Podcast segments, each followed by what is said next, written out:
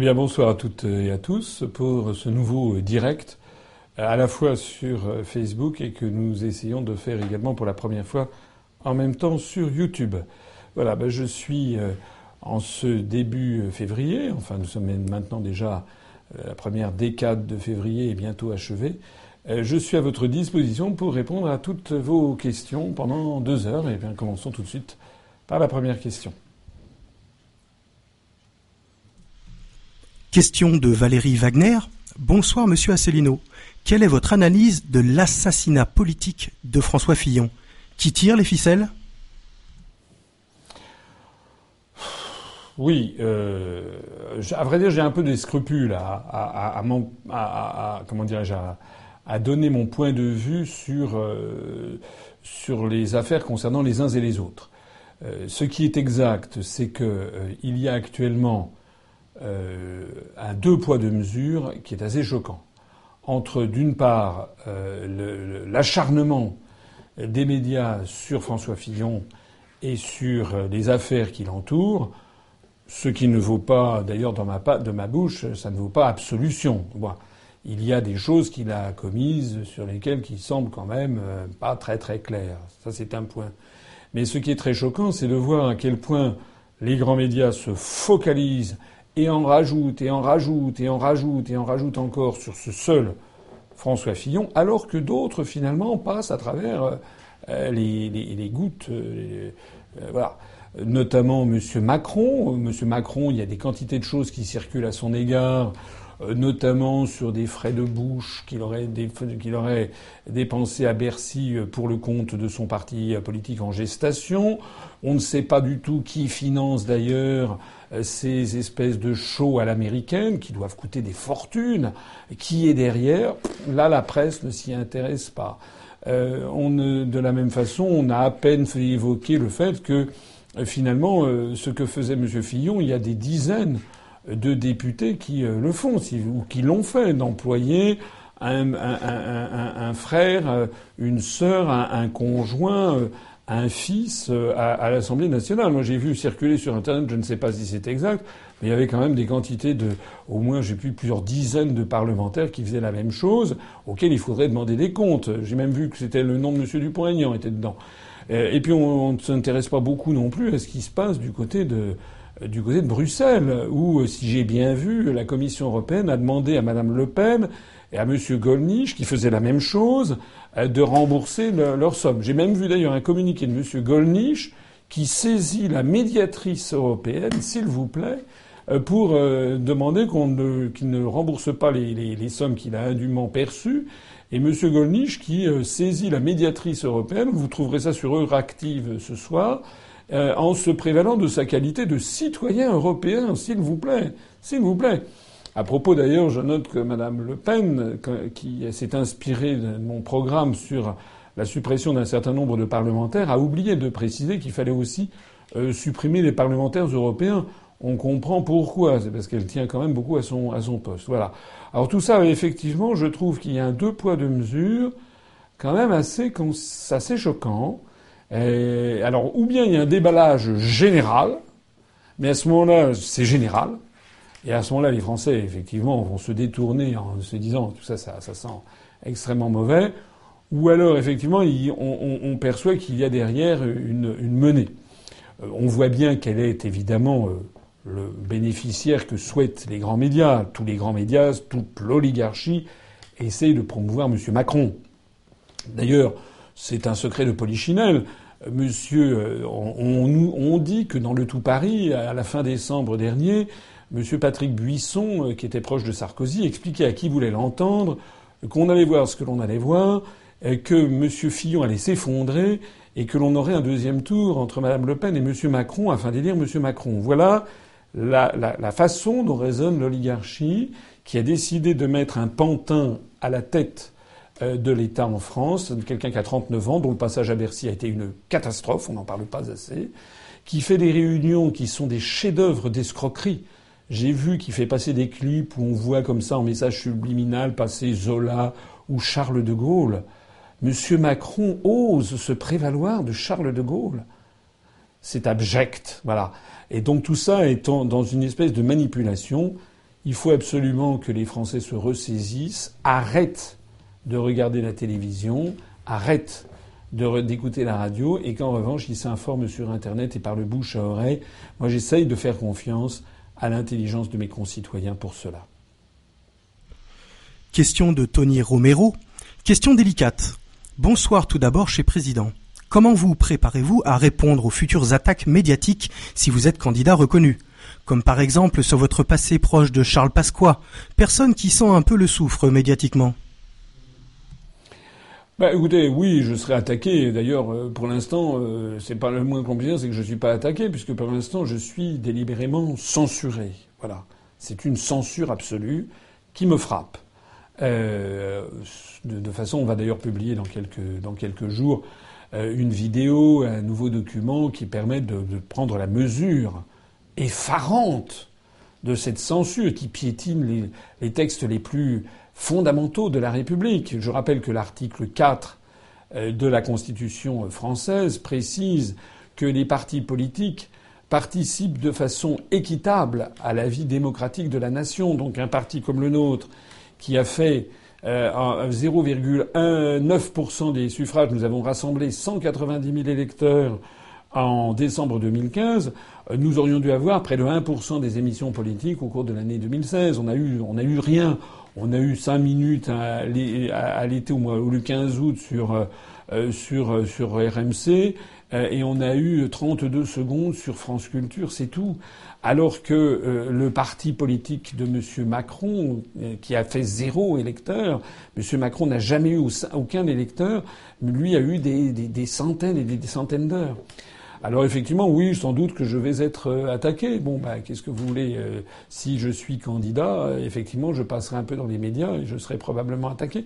C'est même pas sûr d'ailleurs, parce que si on m'attaque, on me donnera de la publicité. Je crois que les grands médias feront en sorte de faire en sorte que ma candidature soit la plus la plus invisible possible, même si je suis candidat. D'ailleurs, ça ne dérangera sans doute même pas de piétiner euh, l'inégalité de traitement, euh, puisque c'est d'ailleurs été prévu par la loi Urvoas. Pendant les trois, sur les cinq semaines de campagne, il y aura trois semaines où devra prévaloir l'équité. Alors, s'agissant de Charles Pasqua, je ne veux pas éluder du tout la question. Je renvoie les, je renvoie les auditeurs. Euh, bah, tout simplement à mon, au site UPR où on a répondu déjà à cette question depuis, depuis bien des, depuis bien des années. Euh, oui, j'ai travaillé auprès de M. Pasqua. C'était il y a 15 ans. Euh, euh, c'était même il y a 17 ans, à partir de l'an 2000 jusqu'à la fin 2003, début 2004. Euh, j'étais au Conseil général des Hauts-de-Seine et ensuite j'étais son directeur de, cabinet. Mais j'ai plusieurs choses à dire là-dessus. La première, c'est que c'était il y a 17 ans quand même. La deuxième, c'est que M. Pasqua était le ministre de l'Intérieur de Jacques Chirac. Bon euh, a été le ministre de l'Intérieur de Jacques Chirac, euh, et que moi, quand j'ai été auprès de lui, il ne l'était plus. Il était président du Conseil général des Hauts-de-Seine. La troisième chose, c'est que bah, tout le monde, il y a des gens qui ont travaillé beaucoup plus près M. Pasqua que moi. Je rappelle que M. Dupont-Aignan, par exemple, euh, on ne lui, on lui en parle pas, mais M. Dupont-Aignan faisait partie des députés qui avaient suivi M. Pasqua.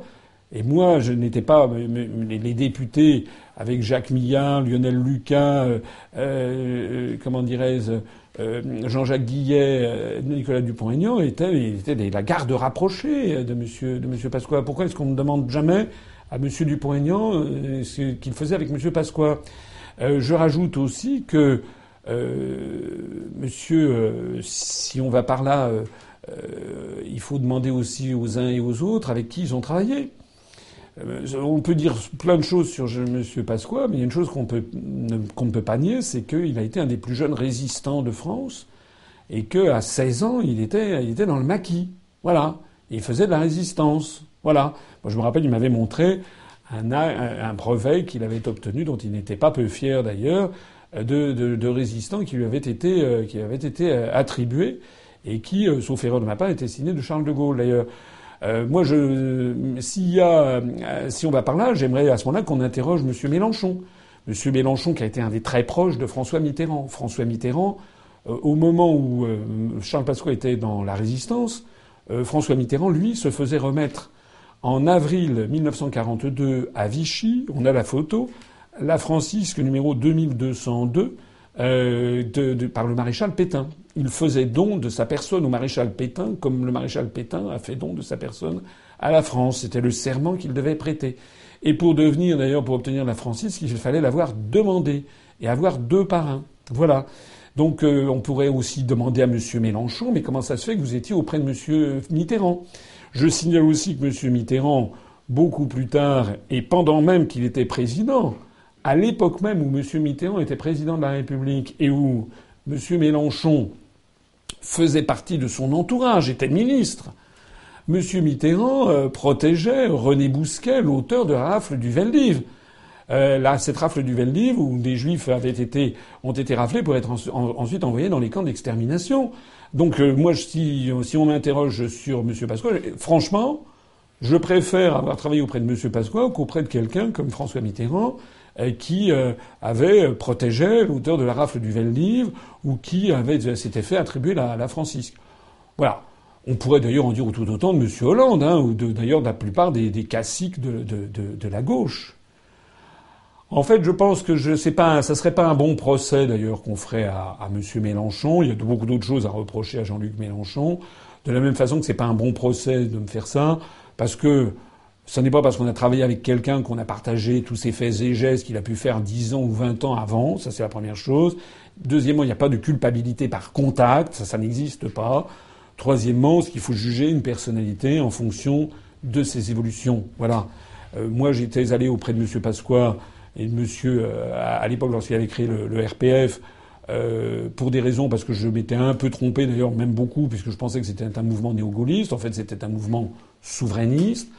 J'ai apprécié d'ailleurs Charles Pasqua, qui était un homme qui avait dans le, dans le privé, euh, était un homme euh, gentil, sympathique, euh, et qui avait quand même une certaine vision de la France. il faut le lui reconnaître, c'est quand même quelqu'un qui avait le sens de l'État.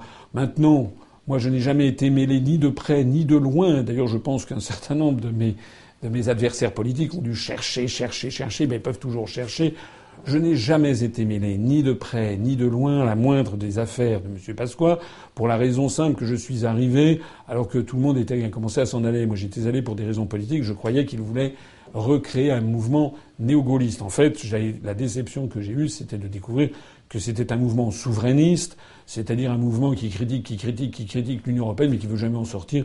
Et c'est la raison pour laquelle j'ai fini par prendre mes, distances de, Charles Pasqua. Mais je ne regrette pas d'y être allé, parce que j'ai appris des tas de choses. J'ai vu un, de près ce qu'on appellerait un peu une bête politique quand même, et j'ai, appris auprès de lui un certain nombre de, choses, et puis des, un certain nombre de confidences sur la vie de, la, de cette époque, la, vie des allées du pouvoir du temps de Jacques Chirac et qui me sont précieuses et qui ont euh, contribué à ma maturation euh, politique, je pense. Voilà. Donc ben, je répondrai ça. Et puis, et puis bon, ben, si on m'interroge là-dessus, je répondrai ça. Voilà. Et puis je dirais surtout que ce qui importe maintenant, c'est quand même pas de parler de ce qui a pu, des, personnes que j'ai pu connaître il y a 17 ans, alors que je signale moi que mon casier judiciaire est absolument vierge. Que ce qui est intéressant, c'est quand même ce qui se passe maintenant et la destruction de notre pays. Question suivante de Francis Georges. Bonsoir, monsieur Assolino. Pensez-vous que les Français se laisseront endormir par la manipulation médiatique autour de monsieur Macron? Pensez-vous que ceux qui financent sa campagne payent des foules pour assister à ses meetings? Merci et bonne continuation. Alors, euh, moi, ce que je vois, c'est que euh, a, il y a une discordance totale entre les meetings organisés par M. Macron où il y a des milliers de personnes, soit dit en passant, c'est largement exagéré d'ailleurs. Hein. On nous dit, euh, euh, par exemple, qu'à à Paris, il y avait eu 15 000 personnes. Moi, j'ai regardé de près, il y avait deux salles. L'une était totalement vide et l'autre, elle était à peu près à 4 000, 4500 personnes. Donc il y avait eu 4500 personnes en réalité. Il n'y en avait pas eu 15 000. Ce qui reste beaucoup. Ce qui reste beaucoup. Voilà. Euh, c'est comme, euh, pareil, on a vu M. Fillon euh, récemment qui a fait un meeting où il a annoncé, je crois, 12 ou 15 000 personnes. Je connais la salle. La salle, y a, ne peut pas contenir, pour des raisons de sécurité, plus de 8 000 personnes. Ça reste beaucoup, bien entendu, mais il y a une espèce d'inflation. C'est comme moi lorsque je fais des, des réunions publiques. quand je dis qu'à Lyon, il y avait 420 personnes, il y avait 420 personnes. Mais si j'étais Macron, je dirais qu'il y en avait 2000. Voilà. Et si j'étais M. Fillon, je dirais qu'il y en avait 3000 ou 2500 ou 10 ou 1800. Moi, je dis toujours les vrais chiffres.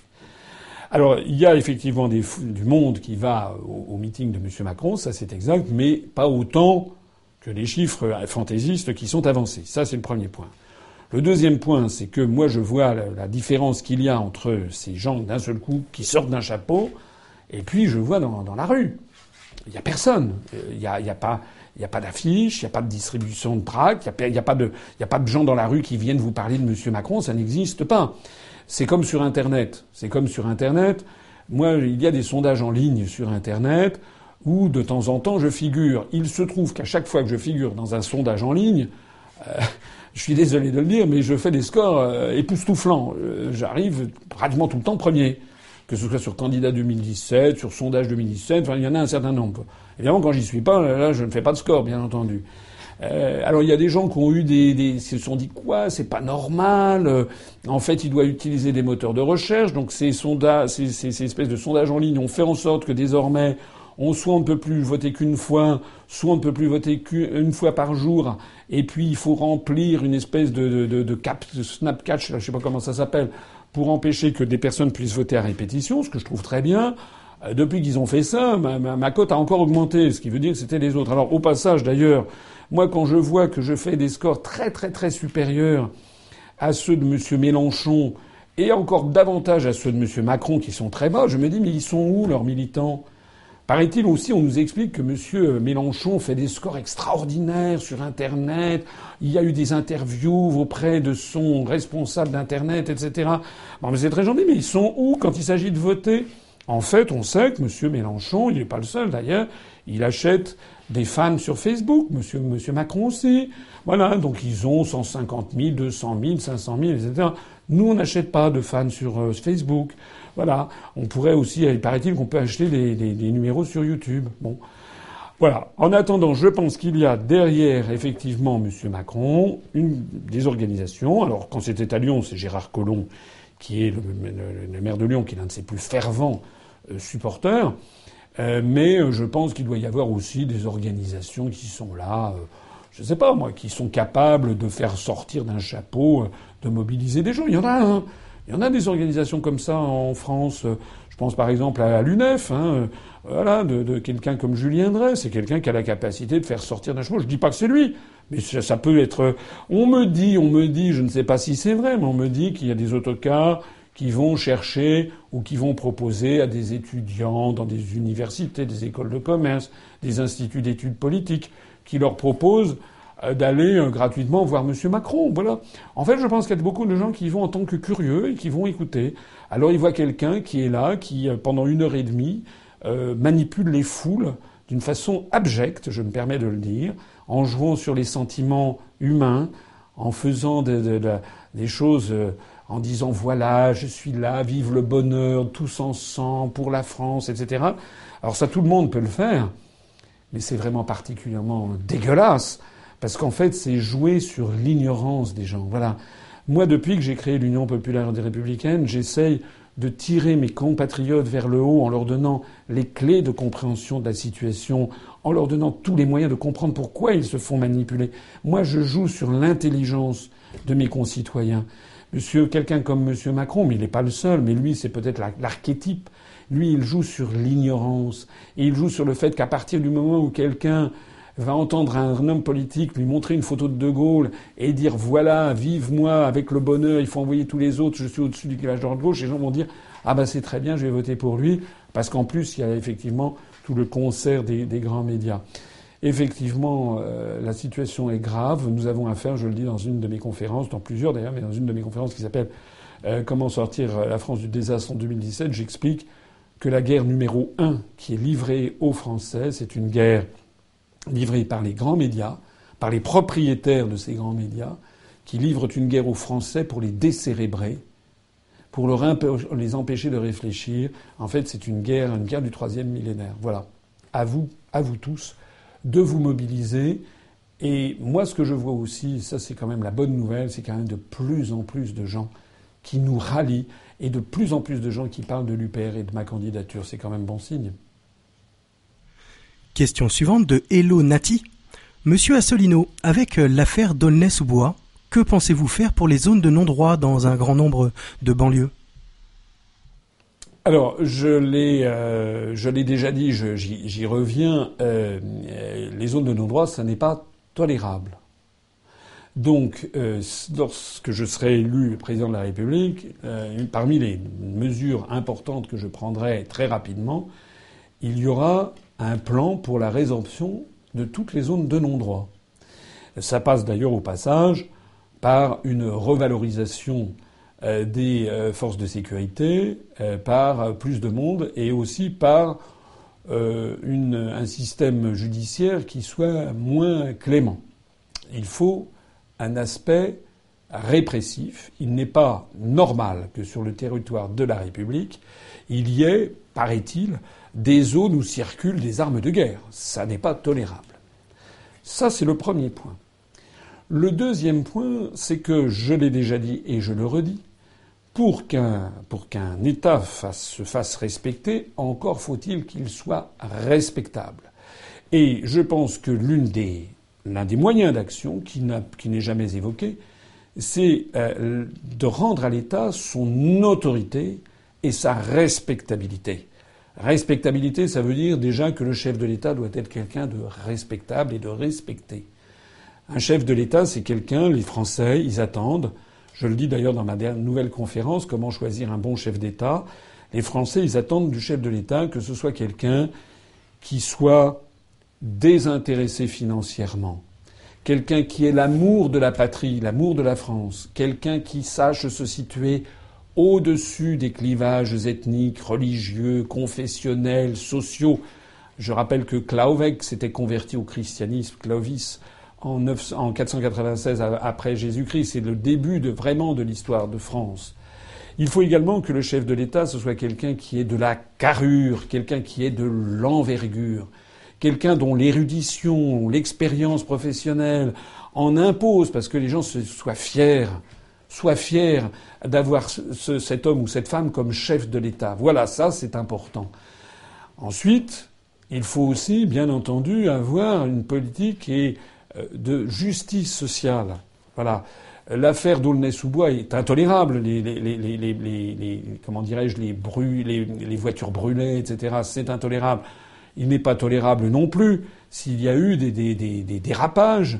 Euh, et il n'est pas tolérable que cette affaire du jeune Théo là, qui défraye la chronique ces temps-ci, ça n'est pas tolérable non plus. On ne peut pas admettre d'avoir une république où, éventuellement, si, les faits sont avérés, des forces de l'ordre puisse se laisser aller à ce genre d'action euh, euh, honteuse sur l'intégrité physique de quelqu'un, ça ça n'est pas tolérable. Même si le métier de policier et de gendarme est parfois bien difficile. Il faut au bout du compte avoir une société qui favorise la concorde entre les citoyens. Il faut arrêter d'avoir de jeter en permanence le discrédit sur tel ou tel aspect de la population. Je sais que c'est facile à dire, c'est plus difficile à réaliser, c'est exact. Mais il y a une chose dont je suis certain, c'est que si on continue avec la société actuelle, qui est une société à l'américaine, qui ne cesse de promouvoir le communautarisme religieux, ethnique, etc., on va foncer droit dans le mur avec une société à l'américaine où la criminalité ne cesse de, de se développer. Pourquoi nous devons, nous, revenir aux idéaux républicains? Pourquoi nous devons, nous, revenir sur la libre circulation des mouvements de capitaux pour interdire les délocalisations? Pourquoi je veux, dans mon programme, arrêter l'américanisation généralisée de la société française Pourquoi est-ce que je ne veux pas qu'il y ait constamment des séries américaines à la télévision, etc., que je veux qu'il y ait aussi des films sur des mondes, des civilisations étrangères?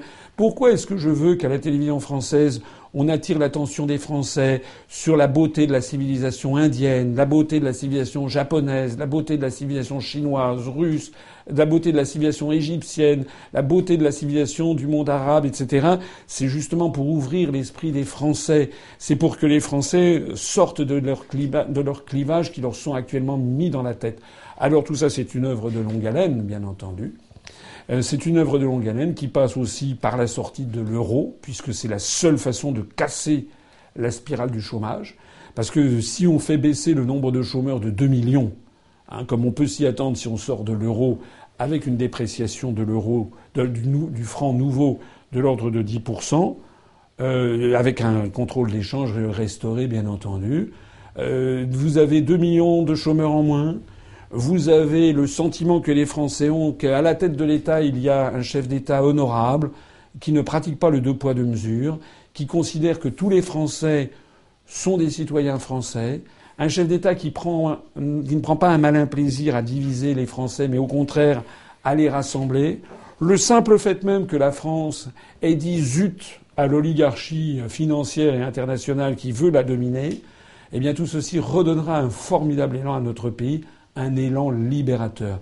Je peux vous assurer que si on mène cette politique, si d'un seul coup les Français ont le plaisir, le bonheur de retrouver la libération de la France, que les Français sachent que désormais c'est eux et eux seuls qui décident de leur avenir collectif, je ne dis pas que ça va être le paradis terrestre, mais je suis sûr et certain que en six mois, un an, on verra baisser rapidement le taux de chômage et baisser également le nombre d'incivilités et, et la criminalité. Il est 21h30. Euh, n'hésitez pas à poser toutes vos questions en direct à François Asselineau, comme l'a fait Jean-Paul Arnaud, qui dit Bonsoir Monsieur Asselineau, je suis maire d'une commune rurale. Face à l'incompétence des gouvernements depuis plusieurs mandats et des lois successives contre le monde, rural, que pensez-vous faire pour nos communes rurales? Alors ça, c'est une, une, Je salue Monsieur Arnaud qui me fait ici une, un petit, un petit plaisir parce que je sais que je l'ai eu au téléphone il n'y a pas très longtemps euh, pour que nous, nous parlions ensemble. Il voulait se renseigner sur ma, ma candidature. Donc je le félicite et je le remercie d'être présent parmi nous euh, ce soir. Euh, alors je l'ai déjà dit et d'abord la première chose qu'il faut dire, c'est que j'ai l'impression d'être le seul candidat qui parle des réformes territoriales, du moins qui en parle en profondeur. Euh, moi, j'attire l'attention, et je vais beaucoup attirer l'attention au cours des semaines qui viennent, sur ce véritable scandale que ne connaissent pas forcément les Français qui vivent en zone urbaine, quand on vit à l'intérieur du périphérique parisien ou quand on vit à Marseille ou à Lyon, on n'est pas forcément très au courant de ce qui se passe euh, euh, dans, la France rurale. Ce qui se passe dans la France rurale, c'est que nous avons actuellement 35 885 communes qui sont héritées tout droit de la Révolution française, puisque c'est à la Révolution française, le 15 janvier 1790, euh, que furent dessinés les départements. Il y avait 80, 81 départements, je crois, et que furent décidés aussi de transformer les paroisses de l'Église en communes, en collectivités de plein exercice, avec un maire et puis son, son conseil municipal. Le véritable scandale, c'est que depuis maintenant plusieurs années, et pas seulement sous la présidence de François Hollande, mais aussi sous celle euh, de, euh, de Nicolas Sarkozy, il a été décidé, sans qu'on ait demandé aux Français leur avis, et en, a fortiori sans même qu'on leur ait demandé leur, leur, leur, leur avis, leur, feu vert, il a été décidé dans notre dos collectif de supprimer en gros 20 000 communes. Voilà, dans les années qui viennent. Ça passe par notamment la, la réduction drastique des dotations versées par l'État aux collectivités locales, ce qu'on appelle la dotation globale de fonctionnement. Ça passe par des coups de fil euh, ou des convocations du préfet ou du sous-préfet qui exigent que les communes fusionnent dans des communautés de communes, des intercommunalités. Euh, tout ça, les gens n'y comprennent plus rien parce qu'il y a des chevauchements incroyables entre les cantons, les intercommunalités, les communautés de communes, les syndicats à vocation, euh, les CIVOM à vocation multiple, etc., intercommunal à vocation multiple. Donc tout ça, ça fait une espèce de bazar administratif. Mais au bout du compte, ce qui a été décidé, c'est de supprimer 20 000, 20 000 communes et, paraît-il, de supprimer les départements français à l'horizon de, de 2020. Alors moi, je suis farouchement contre. Farouchement contre parce que c'est la démocratie locale qui est en train d'être retirée aux Français. Il y a des gens qui disent oui, on a 35 885 communes en France, alors qu'il y en a beaucoup moins, il y en a quelques milliers simplement euh, en Allemagne ou je ne sais pas où, et donc il faut absolument qu'on fasse comme les Allemands et qu'on diminue le nombre de communes. Mais c'est pas un raisonnement. C'est absurde. C'est exactement comme si on disait, bah, écoutez, voilà, en France, il y a 365 fromages, alors qu'aux Pays-Bas, il n'y en a que 6. Eh ben, finalement, euh, c'est pas normal. On va donc fusionner les 365 fromages français pour qu'il n'y en ait plus que 6. Voilà. Vous voyez le délire. Ben là, c'est la même chose.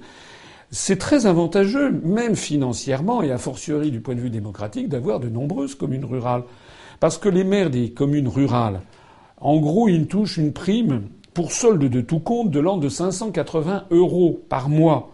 Sur prime sur laquelle ils doivent financer, ben quand ils vont à la préfecture, à la sous-préfecture, quand ils se déplacent à l'intérieur de leur commune, parce qu'il suffit qu'il y ait un hameau un peu éloigné, on n'a plus entendu parler d'une personne âgée, on veut voir si elle va bien.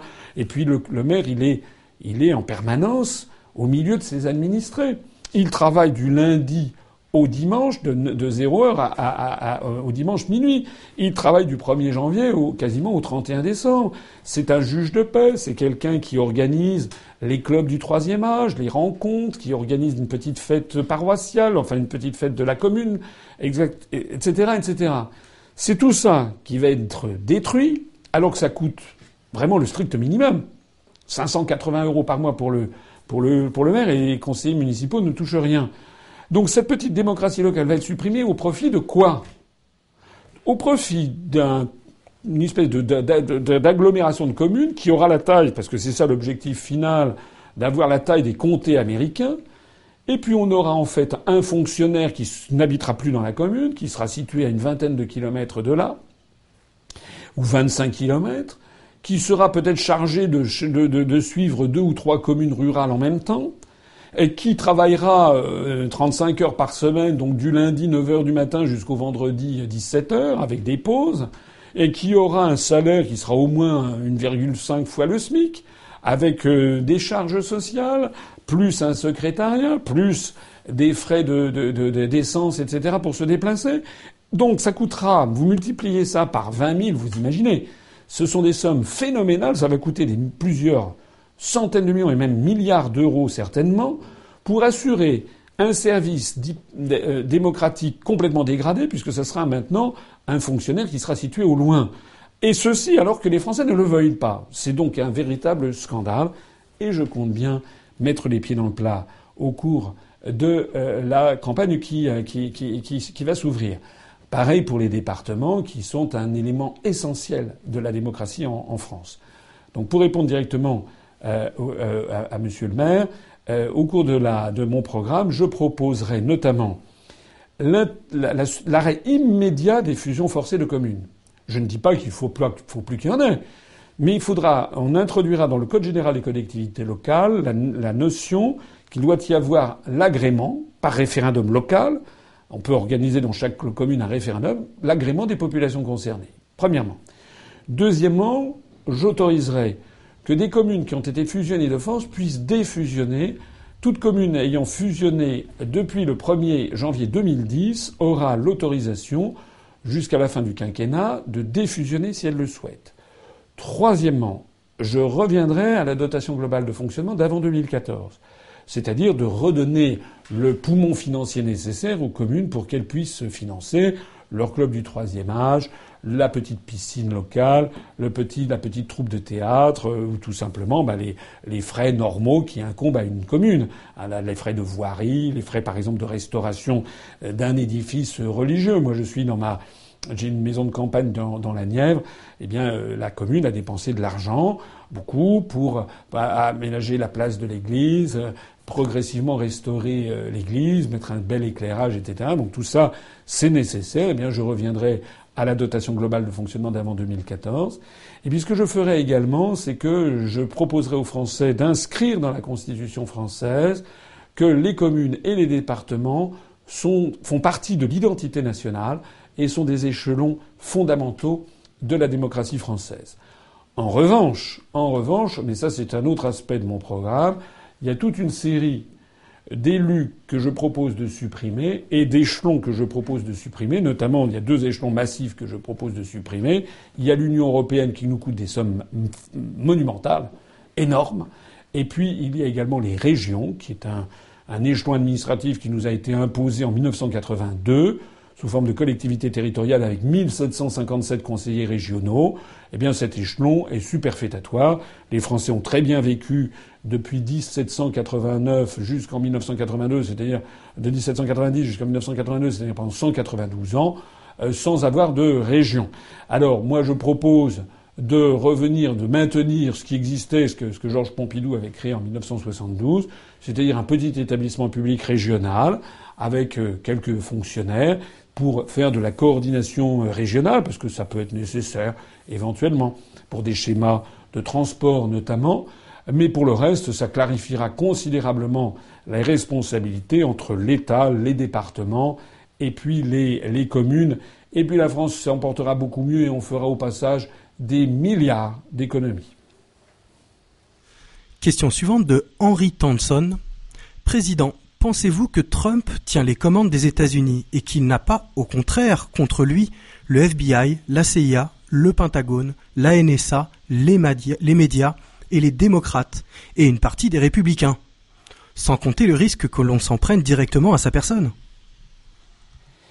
Euh, il est vrai que les nouvelles qui nous parviennent d'outre-Atlantique sont un peu désarçonnantes par moments parce qu'on a l'impression euh, que euh, on ne sait pas très bien où ça va.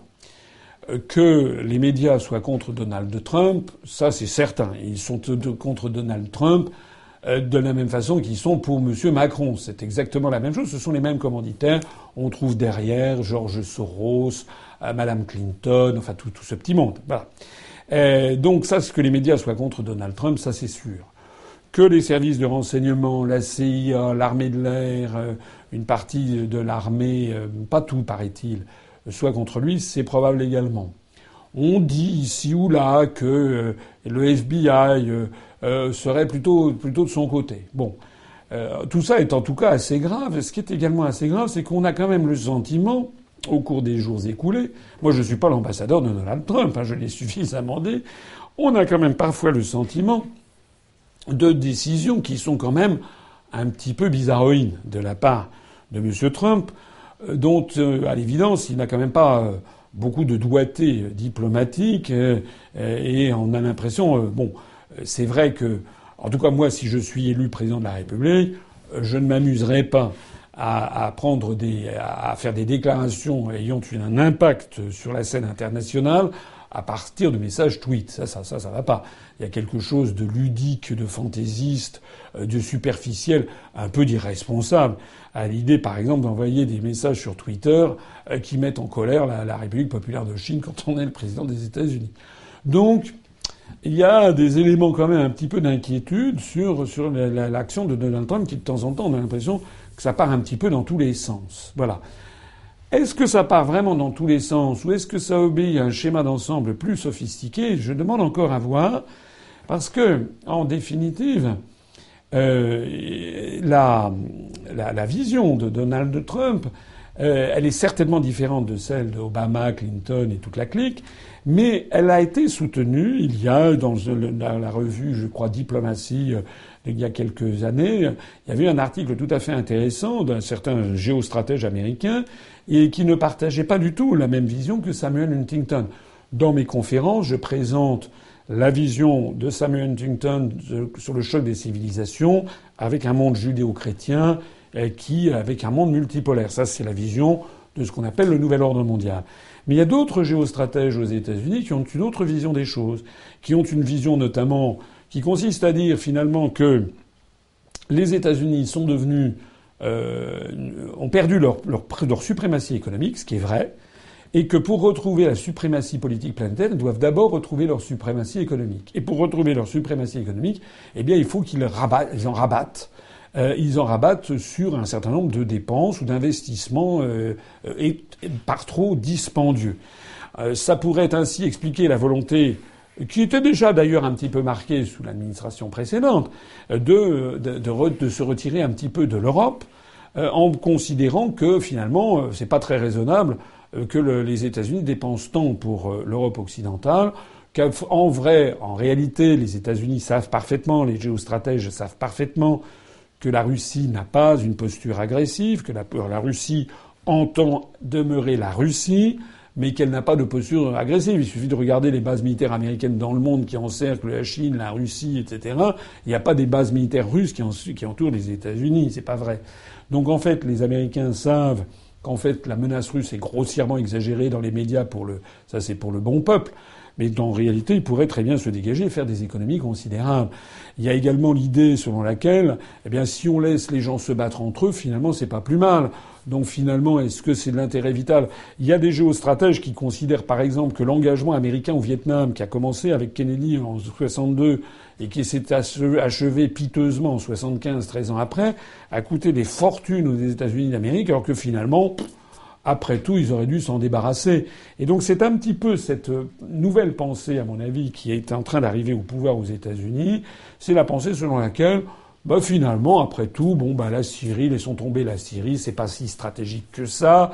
L'Europe, elle peut se débrouiller. Ce qui est stratégique, nous, c'est de refaire l'économie américaine. Je crois que c'est plutôt ça la pensée euh, qui semble se dessiner euh, dans, dans, dans, la, dans la dans le dans l'équipe qui est autour de, de, de, Donald Trump. Alors on va voir on va voir la, la suite des événements, mais c'est à mon avis c'est dans cette direction que ça que ça penche.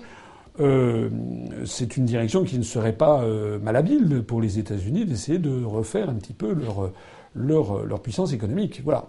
Maintenant, la suite, euh, moi je suis comme tout le monde, j'attends et je vois. La seule chose que je vois en tout cas, c'est que de temps en temps, il a quand même envoyé des pics assez extraordinaires. On l'a vu, il a été interviewé récemment, je crois c'était hier ou avant-hier, sur Fox News. Pourtant, Fox News était l'un des rarissimes médias qui a été plutôt favorable à Trump.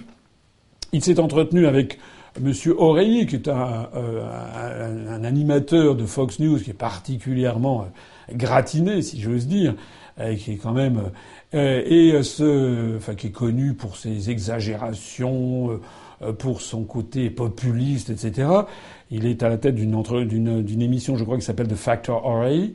Euh, Monsieur Oreilly, enfin l'animateur, lui a dit, a traité, euh, a traité Vladimir Poutine de killer, de tueur, et, euh, et le président des États-Unis a dit, oui, enfin, euh, il y a eu beaucoup de, de tueries, et est-ce que vous croyez que les États-Unis, de mémoire, il a dit quelque chose comme, est-ce que vous croyez que les États-Unis n'en portent pas leur part de responsabilité? C'est quand même assez, assez notable, ce changement de pied, qui montre que quand même, j'espère, on va avoir une baisse des tensions euh, et effectivement une diminution de, l'investissement des, États-Unis. Mais il faut bien apprendre, il faut bien comprendre que évidemment, euh, si M. Trump se retire retirait progressivement un petit peu de l'OTAN, ou bien laisser se battre les pays déstabilisés au Moyen-Orient, etc., ça risque de se faire au détriment des commandes militaires euh, et donc de l'industrie, du complexe militaro-industriel. Et on dit, et on dit beaucoup que un certain nombre de dirigeants du complexe militaro-industriel américain seraient parmi les plus ardents opposants de Donald Trump parce qu'ils verraient avec inquiétude la baisse de leur carnet de commandes. C'est aussi, euh, c'est aussi cynique euh, que, que cela. Attendons de voir. Question suivante de Jacques Lechêne. Bonsoir Président. Avez-vous prévu un contrôle de la présence des élus? La suppression du IRFM ou un contrôle des frais sur présentation de factures? Merci. Oui, alors j'ai pas tout prévu. Euh, je ne suis pas non plus. Euh, J'en profite pour rappeler qu'un programme présidentiel, mais c'est quelque chose que j'aurai l'occasion de redire.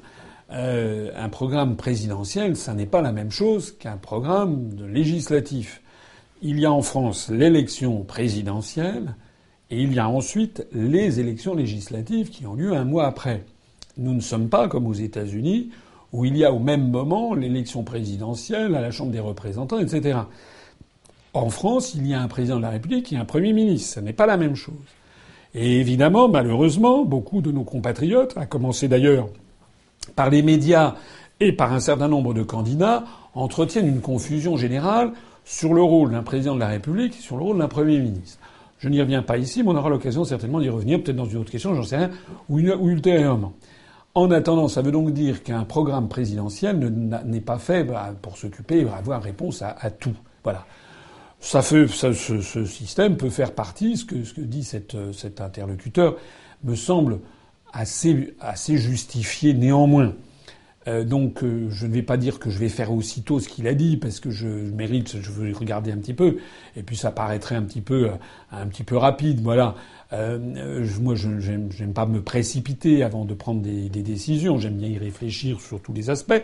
Mais ce qui est certain, c'est qu'il y a une grande soif chez nos concitoyens d'avoir une moralisation de la vie publique. Donc déjà, j'ai indiqué que nous, voulons améliorer le, enfin préciser le statut des élus. Par exemple, déjà que tous les élus doivent avoir un casier judiciaire. Je vois que ça fait maintenant d'ailleurs des émules puisque tout le monde s'y met. C'est très bien. Deuxièmement, je propose que les élus ne soient pas euh, élus plus de deux fois de suite. C'est actuellement le cas pour le président de la République, mais ça n'est pas le cas pour les autres élus.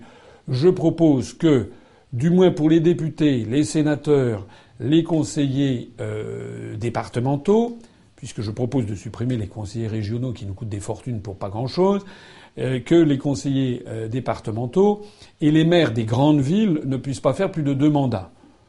Pour des, communes de moins de 5000 habitants, là je pense qu'on peut être plus souple parce qu'il n'y a pas forcément toujours des volontaires. Euh, mais je pense que pour toutes ces communes de plus de 5000 habitants et pour les postes de conseillers départementaux, de députés, de sénateurs, eh bien, pas plus de deux mandats de suite, ça serait bien, ça ferait un brassage, un appel d'air. Il faut évidemment avoir aussi renforcé renforcer une déontologie. L'affaire Fillon montre que des mauvaises habitudes avaient été prises et qu'il était de tradition qu'un député puisse embaucher euh, comme euh, euh, sur des frais parlementaires sa femme ou son mari, son conjoint, ses enfants. L'opinion publique actuellement ne l'admet plus parce que nous sommes en période de vache ultra maigre. Ça fait maintenant depuis le traité de, de Maastricht, je dirais, ou en tout cas depuis l'adoption, l'arrivée de l'euro sous la forme fiduciaire, c'est-à-dire depuis l'an 2002, on est désormais, ça fait maintenant à peu près 15 ans de vache ultra maigre. Lorsque on a des appels constants à plus de rigueur, eh bien, il faut effectivement que les élus du peuple donnent l'exemple. C'est pour ça que je regarderai dans le détail les propositions, mais on pourra effectivement les, euh, les, les, ajouter. J'en profite pour rappeler ce que je disais tout à l'heure. Euh, moi, je propose la suppression de 1757 conseillers régionaux et, et, des collectivités publiques régionales, qui est remplacé par un simple établissement public, comme c'était le cas avant 1982. Ça se passait très bien et ça nous économisera des milliards. Je propose également de réduire de 348 à 100 le nombre de sénateurs, parce que on a 348 sénateurs pour 60 pour 65 millions d'habitants, alors qu'il y a 100 sénateurs aux États-Unis pour 315 euh, millions d'habitants. Il y a 69 sénateurs en Allemagne pour 80 euh, millions d'habitants. Donc nous, avec 100 sénateurs, peut-être même 100, hein, on pourrait mettre peut-être un sénateur par département. Ça serait une bonne idée, puisqu'on a 101 départements. Ça serait peut-être une bonne idée d'avoir un sénateur par département. Eh ben voilà, et on économisera quelques centaines de millions d'euros supplémentaires. Je propose de réduire également un petit peu le nombre de députés, passer à 500 donc contre 577. C'est une petite réduction, mais ça arrivera, on aura le même ratio qu'en Allemagne. Et puis je propose aussi de diviser par deux le nombre de conseillers départementaux, puisque les conseillers départementaux, on élit, on élit deux personnes, un homme et une femme au même poste. C'est du jamais vu dans l'histoire de la République. C'est complètement dingue comme histoire. Ça veut dire que les mêmes électeurs élisent deux personnes, un homme et une femme au même poste. Alors soit l'homme et la femme disent tous exactement, disent tous les deux toujours exactement la même chose, auquel cas ça ne sert à rien d'en avoir deux et d'en payer deux. Soit ils se, ils prennent des positions opposées l'un contre l'autre. Mais à ce moment-là, leur légitimité est nulle, puisqu'ils ont les mêmes électeurs. Donc cette histoire ne tient pas debout. Donc ça nous permet de supprimer 2048 postes de conseillers départementaux. Donc au total, moi je propose la suppression de plus de 4000 postes d'élus. Il en restera. Il restera 500 députés, 100 sénateurs, 2048 postes de conseillers départementaux et 35 885 maires. Mais les maires des petites communes rurales, je l'expliquais tout à l'heure, ne coûtent pratiquement rien. Voilà. Donc on va faire beaucoup d'économies avec ce, système. Tout ça dans un contexte où les Français, effectivement, ont besoin d'économies. Et je me permets d'insister sur un point important.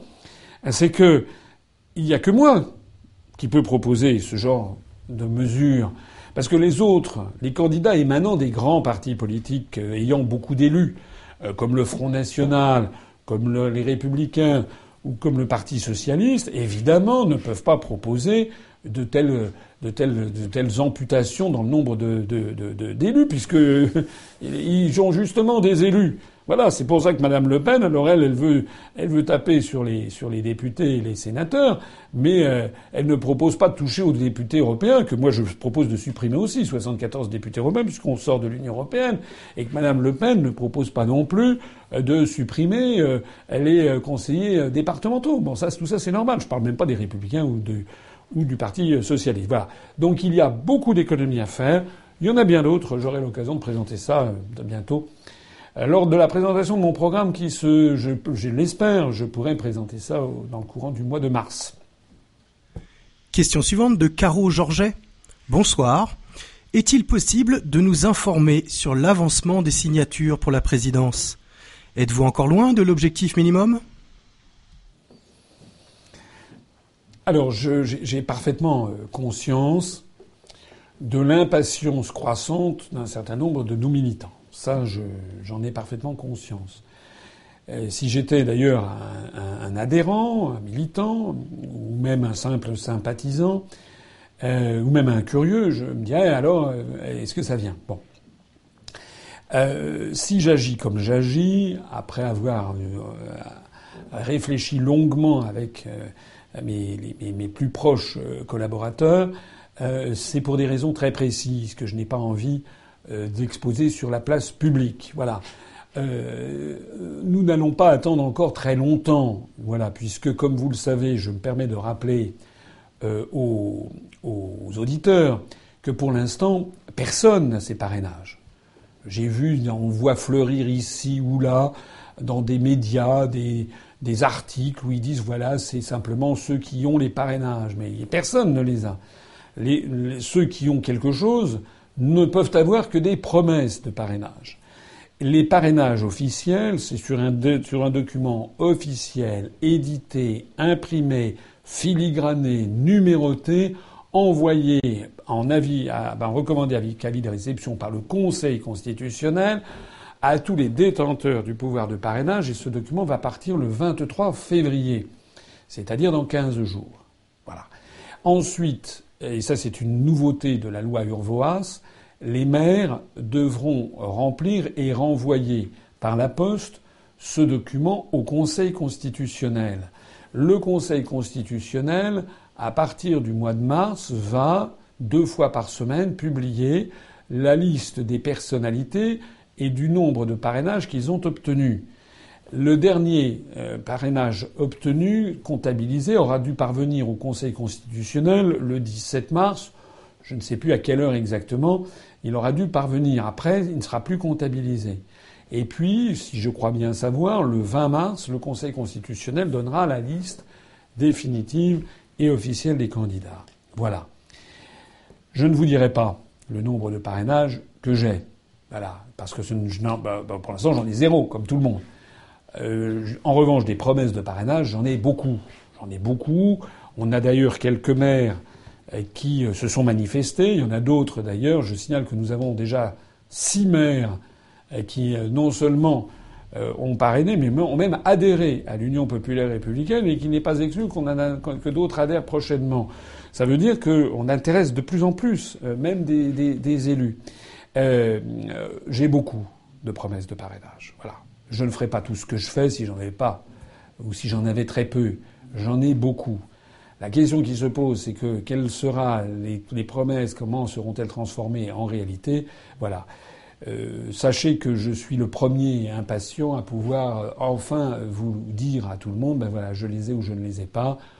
Encore une fois, je suis confiant. Je vous demande encore quelques, euh, allez, allez jusqu'à début début mars et là vous le saurez. Question de Stouff MacGyver. Bonsoir Monsieur Assolino. Concernant les dons à l'UPR qui ont déjà été faits pour cette année. Si par malheur vous n'ayez pas vos 500 signatures, qu'en adviendrait-il? Euh, je rappelle quand même que même si je n'ai pas les 500 signatures, si je ne suis pas candidat, ce qui n'est pas l'hypothèse que je privilégie, hein, euh, encore une fois, encore une fois, je suis raisonnablement optimiste. Euh, mais si par malheur nous n'avions pas les parrainages, euh, nous irions quand même aux élections législatives. Voilà. Alors j'en profite d'ailleurs au passage pour dire que nous avons actuellement, et je les salue, des, à travers toute la France, nous avons des démarcheurs qui continuent à aller chercher les parrainages et je les salue, je les en félicite. Et il ne faut pas qu'ils baissent les bras, il faut qu'ils continuent. Euh, mais à supposer que nous n'ayons pas les parrainages, eh bien nous aurions quand même, nous irions aux législatives, parce qu'il n'y a pas de parrainage pour les législatives. Le, Bureau national de l'Union populaire républicaine va bientôt euh, statuer pour les investitures sur déjà 319 euh, circonscriptions pour lesquelles nous avons à la fois les candidats et les suppléants. Et je suis très confiant aussi sur le fait que nous aurons probablement des candidats dans toutes les circonscriptions de France et d'outre-mer. Je ne sais pas si vous vous rendez compte, dans les 577 circonscriptions. donc là, ça va être dans les semaines qui vont venir, disons dans sous, une dizaine de jours, on va publier déjà les premières investitures, et j'en profite d'ailleurs pour lancer un grand appel à toutes celles et à tous ceux qui m'écoutent, pour si ça les intéresse, s'ils sont adhérents à l'UPR, parce qu'on préfère les adhérents, euh, ce qui est normal, s'ils sont adhérents à l'UPR, s'ils partagent évidemment notre charte fondatrice, ça va de soi, et nos objectifs, euh, dont j'invite tout le monde à relire la charte fondatrice. Euh, par ailleurs, s'ils ont évidemment un casier judiciaire vierge, il faut nous le transmettre. Et s'ils sont intéressés à part participer euh, en tant que candidat ou que suppléant aux élections législatives, mais qu'ils nous le fassent savoir. Ils écrivent à contact@upr.fr tout de suite là. Vous nous dites voilà, je suis euh, l'adhérent numéro tant et euh, je suis intéressé par éventuellement présenter ma candidature comme candidat ou comme suppléant. Voilà, ça n'est pas un engagement ferme. Hein.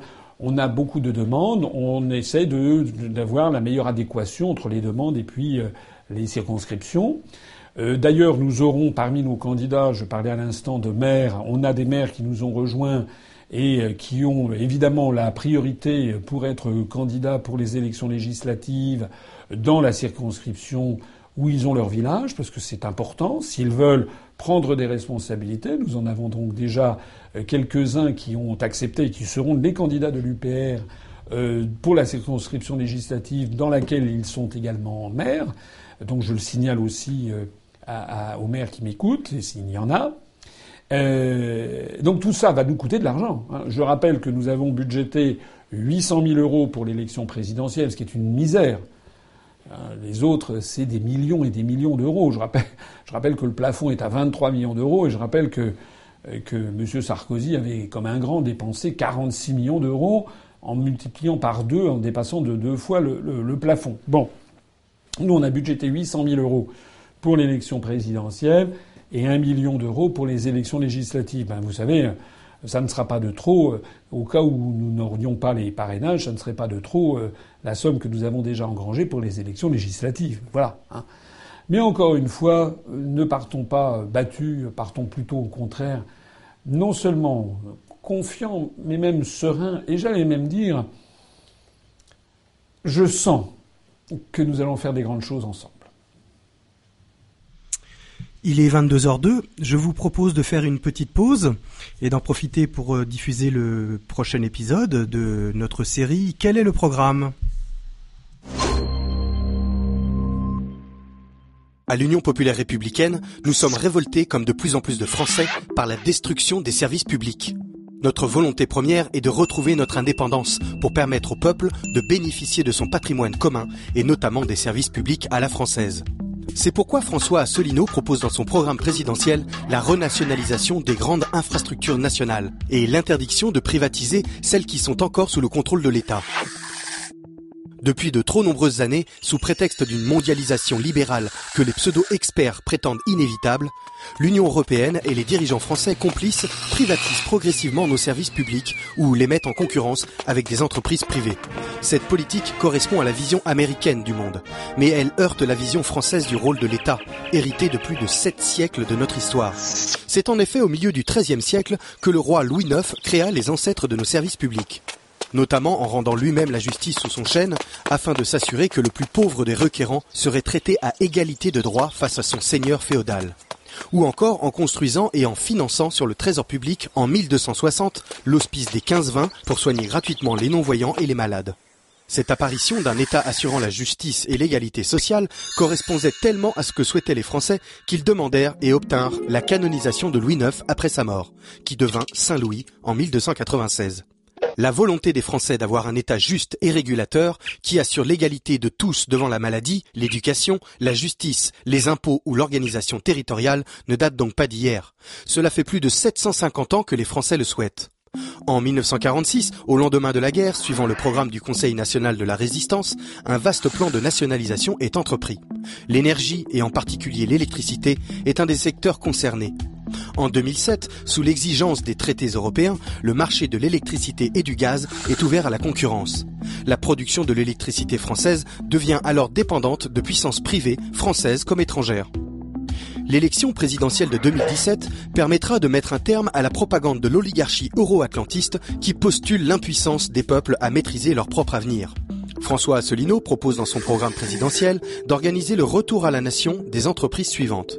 EDF et GDF, NJ, ex-GDF Suez, Orange, ex-France Télécom, toutes les sociétés de réseau d'adduction d'eau, Télédiffusion de France, l'AFP, il faut restituer à l'agence France Presse son rôle originel de service public de l'information, tel qu'il avait été conçu par le Conseil national de la résistance.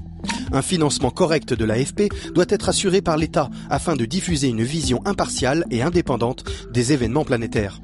Tout établissement financier secouru par des fonds publics. Faire payer les contribuables lorsqu'il y a des pertes et récompenser les actionnaires lorsqu'il y a des profits, cela n'arrivera plus. François Asselineau annulera définitivement le processus de privatisation rampante de la Poste et de la SNCF. Il mettra également en place la renationalisation de la gestion des autoroutes. Celles-ci sont des monopoles, fruits du travail commun des Français. Aucune concurrence ne peut s'exercer sur elles. Pourquoi permettrait-on à des entreprises privées de s'enrichir en exploitant un bien public? Sans compter que les prix au péage augmentent sans arrêt, alors que les frais de concession sont largement amortis. TF1 sera aussi déprivatisé. Pourquoi? Il faut bien comprendre que TF1 est de loin la première chaîne regardée par les Français. Elle joue un rôle de premier plan dans la formation et l'éducation de l'opinion publique. Rôle qu'il est inadmissible, en démocratie, de laisser dans des mains privées. TF1 sera donc renationalisé et son cahier des charges profondément remanié afin de proposer des programmes d'information et de culture de qualité pour le plus grand nombre. Et pour éviter que les gouvernements suivants vendent à nouveau le patrimoine national à des intérêts privés, François Asselineau propose d'inscrire dans la Constitution la liste des services publics non privatisables par nature. Par exemple, interdire la privatisation des services publics stratégiques existants actuellement dans le domaine de la santé et de l'éducation, ainsi que poser le principe constitutionnel de la propriété publique de la poste, des producteurs et fournisseurs de gaz et d'électricité, de la SNCF, des autoroutes, des services d'adduction d'eau et des deux premières chaînes de télévision nationale. Ces propositions permettent au peuple français de reprendre le contrôle des biens communs de la nation, de redonner du pouvoir d'achat à tous grâce aux tarifs réglementés ou à la gratuité des services publics. Il s'agit de protéger et développer le patrimoine commun afin qu'il bénéficie à l'ensemble des Français et soit géré dans une totale transparence. Retrouvez nos analyses, nos propositions, adhérez ou faites un don sur upr.fr. Retrouvez-nous aussi sur Facebook pour partager des idées et participer au direct. Twitter pour suivre les réactions de François Asselineau au jour le jour. YouTube pour ne rater aucune de nos vidéos. Pour nous aider à rétablir la démocratie, poussez-nous, abonnez-vous, partagez. Retour aux questions en direct avec François Asselineau. Donc question suivante de Alexia Trosset. Bonsoir monsieur Asselineau. S'il vous plaît, pourriez-vous prononcer la phrase suivante? Je ne trahirai pas mon programme, mais si jamais je le faisais, les Français devront s'insurger contre moi.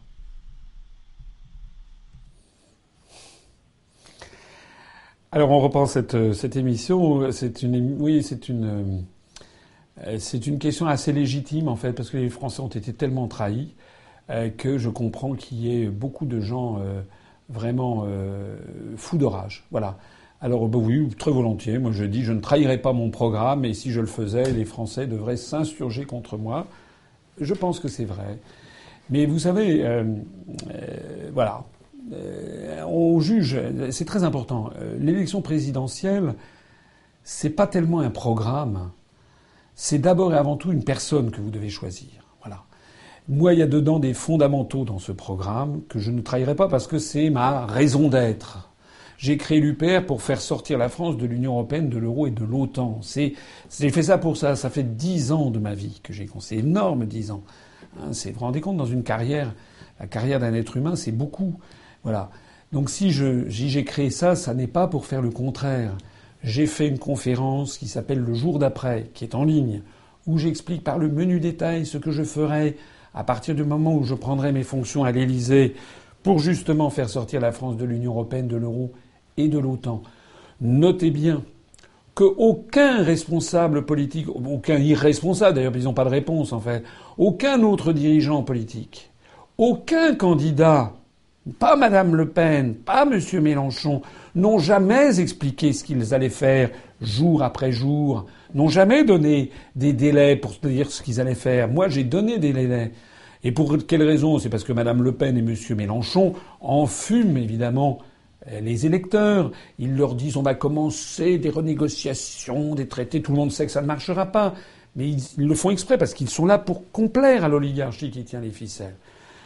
La meilleure preuve que je ne trahirai pas mes engagements et que je vais mettre en œuvre le programme que je présente aux Français, c'est justement que je continue à être boycotté par les médias. La meilleure preuve que je peux le faire, c'est que contre vents et marées, je dis toujours la même chose depuis dix ans. C'est pas comme les, ces espèces de ludions hein, ou, de, ou de contorsionnistes qui changent de programme à chaque, à chaque fois. Moi, je vais mettre en œuvre ce programme et vous allez voir. Vous allez voir que la France en sera métamorphosée en l'espace de un an. La France sera méconnaissable.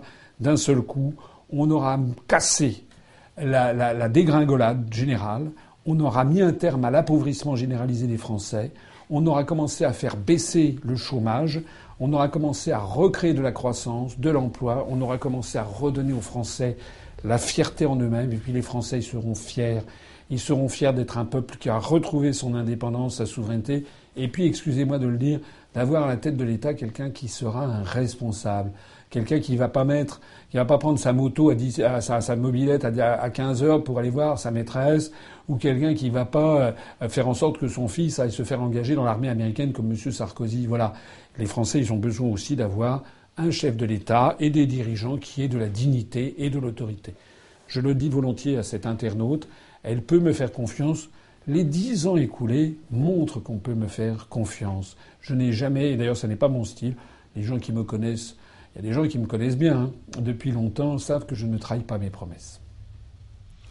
Question de Yann Van Zon. Bonsoir, monsieur Asselineau. Quel est votre point de vue sur l'allocation universelle, le revenu de base?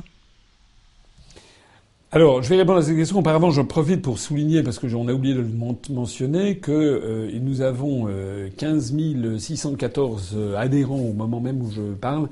On avait commencé tout à l'heure, on était à 15 609 adhérents. Donc, il y a 5 adhérents qui ont adhéré en, ligne pendant depuis le début de cette, de cette réunion publique. Je, je vous invite J'invite tous ceux qui le, qui le souhaitent à, nous rejoindre, ne serait-ce que pour incrémenter le compteur.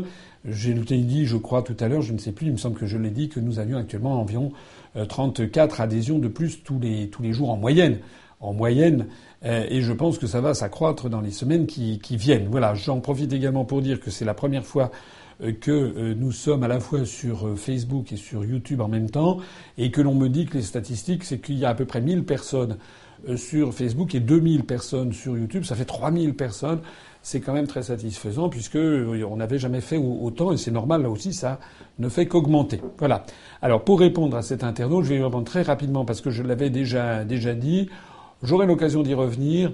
Je ne veux pas donner l'impression de botter en touche, mais c'est un sujet qui est un petit peu compliqué et sur lequel je voudrais avoir un petit peu plus de temps. On m'a fait comprendre que j'avais déjà trop parlé à chacune des questions. Il paraît-il qu'il faut que j'aille répondre plus vite. Euh, il y a le meilleur et le pire derrière cette affaire. J'ai déjà dit que je n'y étais pas spécialement favorable euh, pour toute une série de raisons. La première, c'est que je trouve que ça n'est pas sain euh, que de penser que quelqu'un puisse toucher de l'argent en ne faisant rien. Voilà. Je pense que c'est quelque chose d'assez malsain. Je pense que c'est d'une certaine façon une atteinte à la dignité humaine, parce que je pense que euh, c'est pas bien. C'est une espèce d'entretien dans une espèce de médiocrité.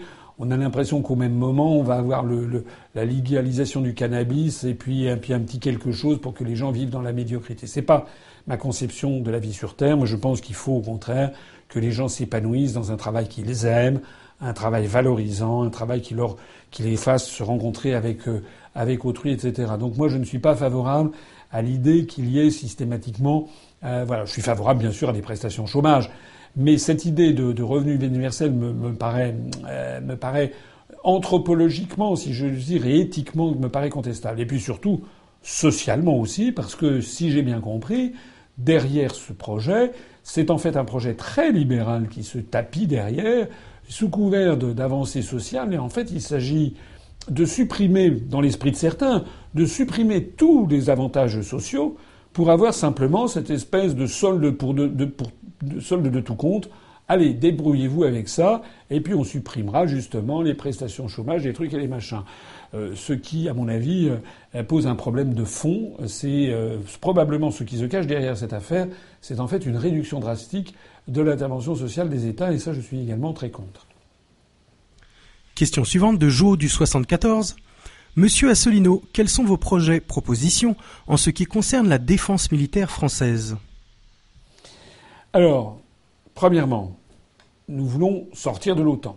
Et comme je le disais là, pour répondre à la question de tout à l'heure, si je suis élu président de la République, dans les tout premiers jours, et vous verrez, je ferai ce que, je ferai une chose incroyable pour les Français, c'est que je mettrai en œuvre mon programme. Voilà, ça paraît étonnant.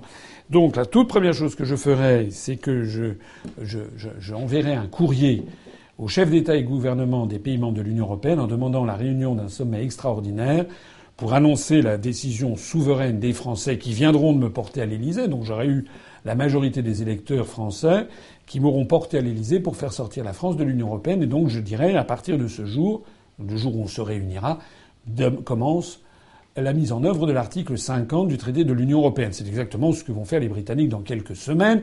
C'est très exactement ce que ni Mme Le Pen ni M. Mélenchon ne veulent faire.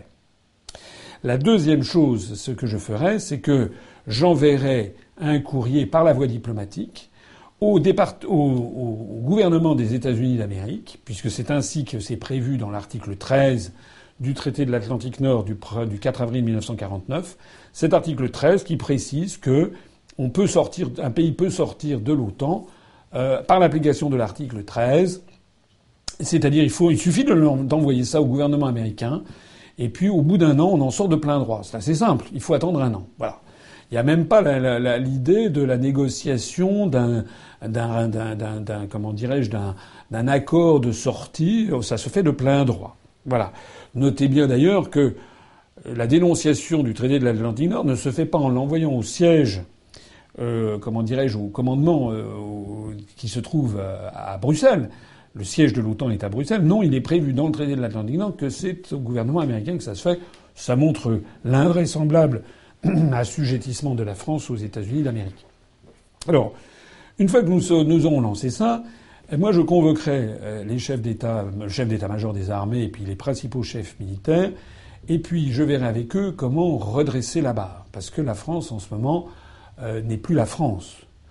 Moi je suis quelqu'un de pacifique et de pacifiste. Je souhaite la paix dans le monde, mais je suis un ardent partisan de cet adage euh, latin romain qui remonte il y a 2000 ans qui disait si vis pacem parabellum, c'est-à-dire si tu veux la paix, prépare la guerre. C'est-à-dire que on n'est jamais aussi bien en paix que lorsque l'on s'est doté de moyens qui sont des moyens de dissuasion pour que des puissances diverses ne, songent à nous, à nous, à, nous faire du mal.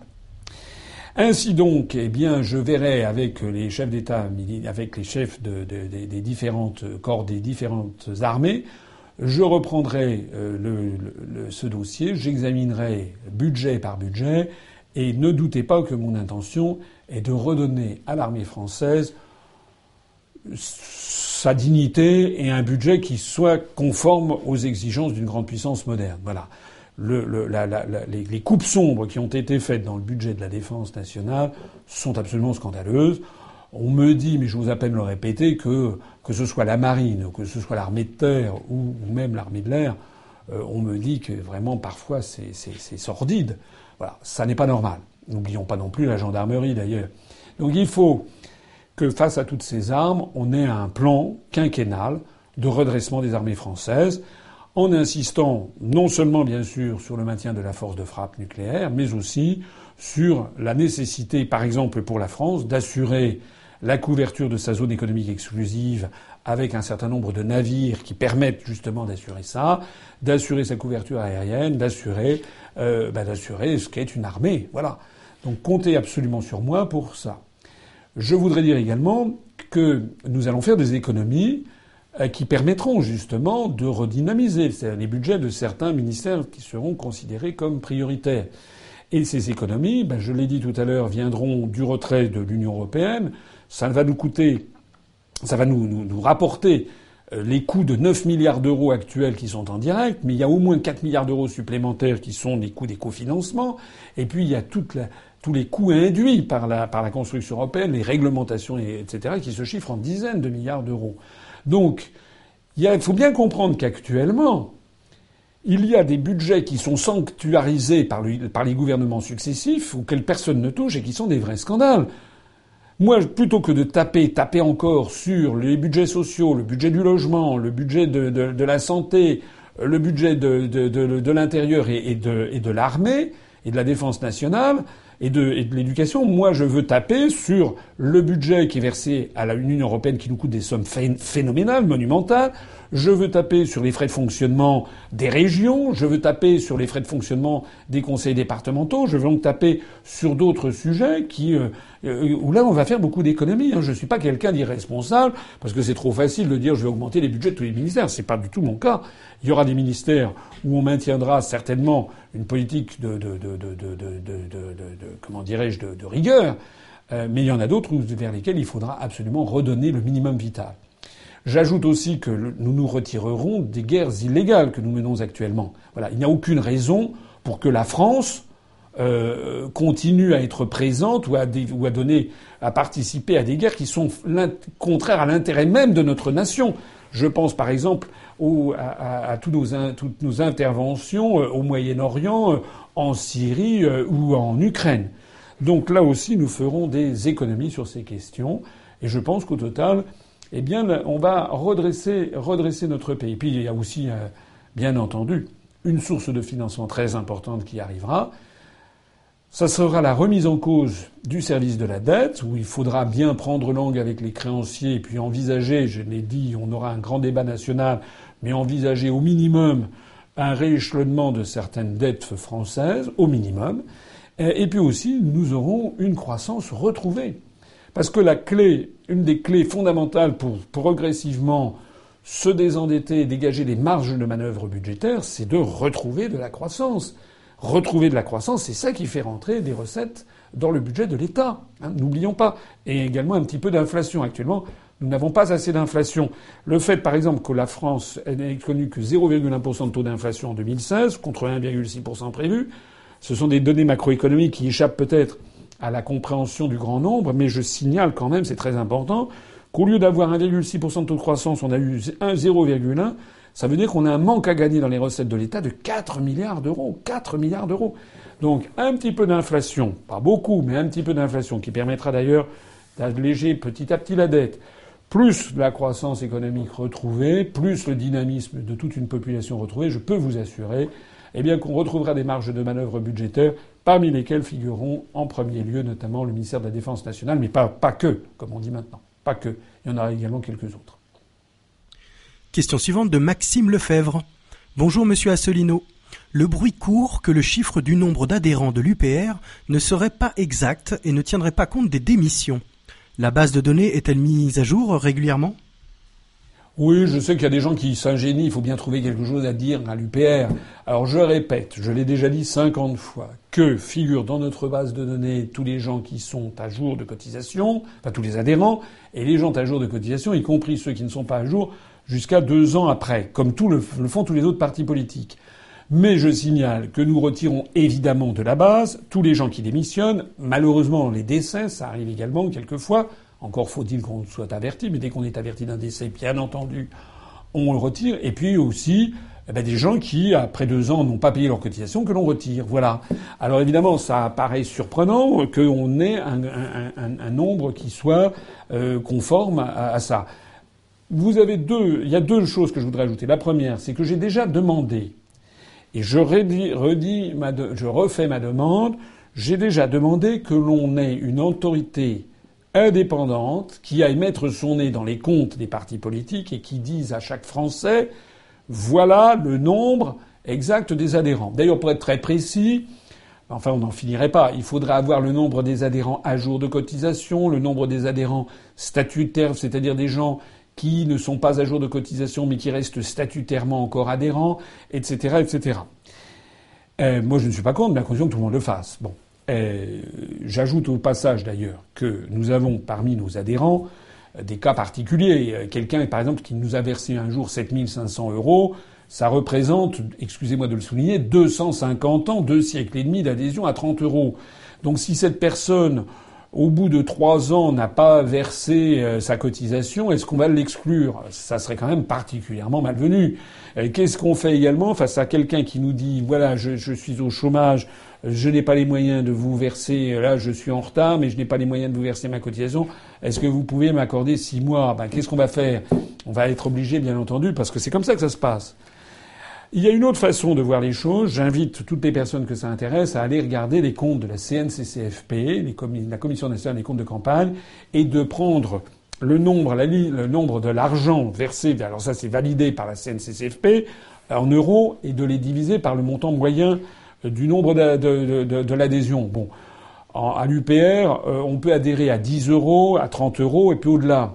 La moyenne chez nous, elle est à peu près aux alentours de 25 euros, parce qu'il y a beaucoup de, on a beaucoup d'étudiants, beaucoup de chômeurs qui sont qui payent 10 euros. Bon, on a aussi des gens qui payent beaucoup à 30 euros, puis on a des gens qui payent plus. Mais évidemment, plus c'est, ils sont de moins en moins nombreux. Voilà. Ben, si vous divisez euh, voilà le, nombre moyen par 25-27 euros, ben vous verrez qu'on est dans les clous, on est à peu près ce que, ce que, voilà, ce que, ce que nous disons. Maintenant, vous appliquez ça, cette règle-là, vous verrez en fonction de la cotisation moyenne annoncée par les autres partis politiques, ben vous allez voir qu'il y a quand même un certain nombre de surprises. Voilà. Question de Chaumet Sébastien. Bonsoir Président. Avez-vous une oreillette lors de vos directs Facebook? Je comprends pas. Euh, je n'ai pas d'oreiller. Vous pouvez voir, je n'ai pas d'oreille, je n'ai pas d'oreiller, je n'ai pas non plus de, de prompteur. Euh, donc je ne lis pas un texte pré-mâché et je me permets aussi de, de souligner, parce que c'est important, c'est vrai, que je ne connais pas les questions avant qu'elles me soient posées. Voilà. D'ailleurs, s'il y a des auditeurs, un ou deux internautes, que ça intéresse de temps en temps de venir assister à, à ces, à ces entretiens euh, en direct, eh bien, ils n'ont qu'à nous écrire contact, et puis on peut pas les recevoir en trop grand nombre parce qu'on a un petit studio, mais on peut recevoir deux trois personnes et puis ils verront que d'abord c'est dans une excellente ambiance. J'en profite pour remercier euh, toute l'équipe qui est là, avec Raphaël, qui a la voix suave que vous que vous lui connaissez, et que vous ne connaissez pas en, en, en comment dirais-je euh, de, visage, qui d'ailleurs réalise euh, ces remarquables petites euh, animations qui, ponctuent la moitié de notre direct. Et puis on a aussi l'équipe avec euh, avec Thibaut, avec Adrien, avec avec Rémi. Avec, enfin, il faut que j'arrête de les citer parce que si j'en oublie un, je vais ensuite me faire houspiller à la sortie. Voilà. Non, je n'ai pas de, je je n'ai pas de prompteur, je n'ai pas préparé. Je parle tout à fait librement. En fait, je parle exactement comme je parlerais euh, entre amis ou entre copains ou entre collègues, voilà, qu'on prend, on prend un verre ensemble, voilà. Et puis s'il y a une question que je sais pas, ben je dirais ben je sais pas, voilà. En tout cas, ce que je sais, c'est que je vois au passage que nous sommes maintenant à 15 620 adhérents, c'est-à-dire qu'on a fait on a fait 11 adhésions depuis le début de cette euh, de ce direct et notamment on en a fait 6 depuis mon dernier rappel. Voilà, adhérez, rejoignez-nous, rejoignez-nous, participez à l'histoire. Question suivante de Maximus. Bonsoir. Que pensez-vous de la censure de l'Internet qui va, se mettre en place d'ici peu, sous couvert de lutter contre les fake news? Eh ben, écoutez, je suis, euh, je suis contre. Moi, je suis pour la liberté d'expression. Voilà. C'est aussi bête que ça. J'ai rien d'autre à ajouter. je suis de façon générale pour la totale liberté d'expression. Euh, bon, il y a parfois des, des choses qui sont euh, limites. Bon. Euh, moi, je pense que la liberté d'expression, elle doit être bornée euh, simplement par les procédures en insulte et en diffamation. Voilà. Parce que je pense que là, et, et de ce point de vue-là, malheureusement, en France, c'est extrêmement réduit. Les insultes et la diffamation, c'est très difficile à obtenir et à prouver. Mais pour le reste, ben, j'estime qu'en fait, bah, toutes, les, toutes les opinions doivent pouvoir se, se manifester parce que euh, finalement, l'être humain est ainsi fait qu'il recherche la vérité. Euh, voilà. Euh, alors effectivement, j'ai vu qu'il y a des projets qui sont très inquiétants parce que, paraît-il, il y aurait un certain nombre de chaînes de télévision et de radio françaises qui se s'allieraient à Facebook. Attendons de voir la suite des événements parce que, en fait, Internet c'est un peu une hydre qui, donc, vous savez, comme l'hydre de Lerne, quand on lui coupait la tête, il y en avait d'autres qui repoussaient à côté. À supposer que Facebook se mette à, à, censurer maintenant euh, des opinions euh, politiques, eh bien, ça veut dire qu'il se passerait quoi? Il se passerait qu'il y aurait, euh, il y aurait des nouveaux sites qui apparaîtraient ici ou là, et, et puis les serveurs peuvent être hébergés dans tous les pays du monde. Donc moi, je ne crois pas beaucoup sur long terme à cette affaire. Je crois surtout à des, à des gesticulations. Mais c'est vrai qu'il faut le, le, suivre de près. Question de Nacher Hashmi. Bonsoir, monsieur Assolino. Que pensez-vous de la politique d'Israël, notamment la loi sur les terres palestiniennes et la montée des tensions avec l'Iran? Merci. Ben, moi, je, suis toujours d'une très grande clarté sur les questions euh, concernant Israël, comme d'ailleurs sur les questions concernant la diplomatie internationale. Euh, dans le monde d'aujourd'hui, il faut tout simplement respecter le droit international. Voilà, nous ne sommes plus des bêtes, ça n'est plus la loi de la jungle.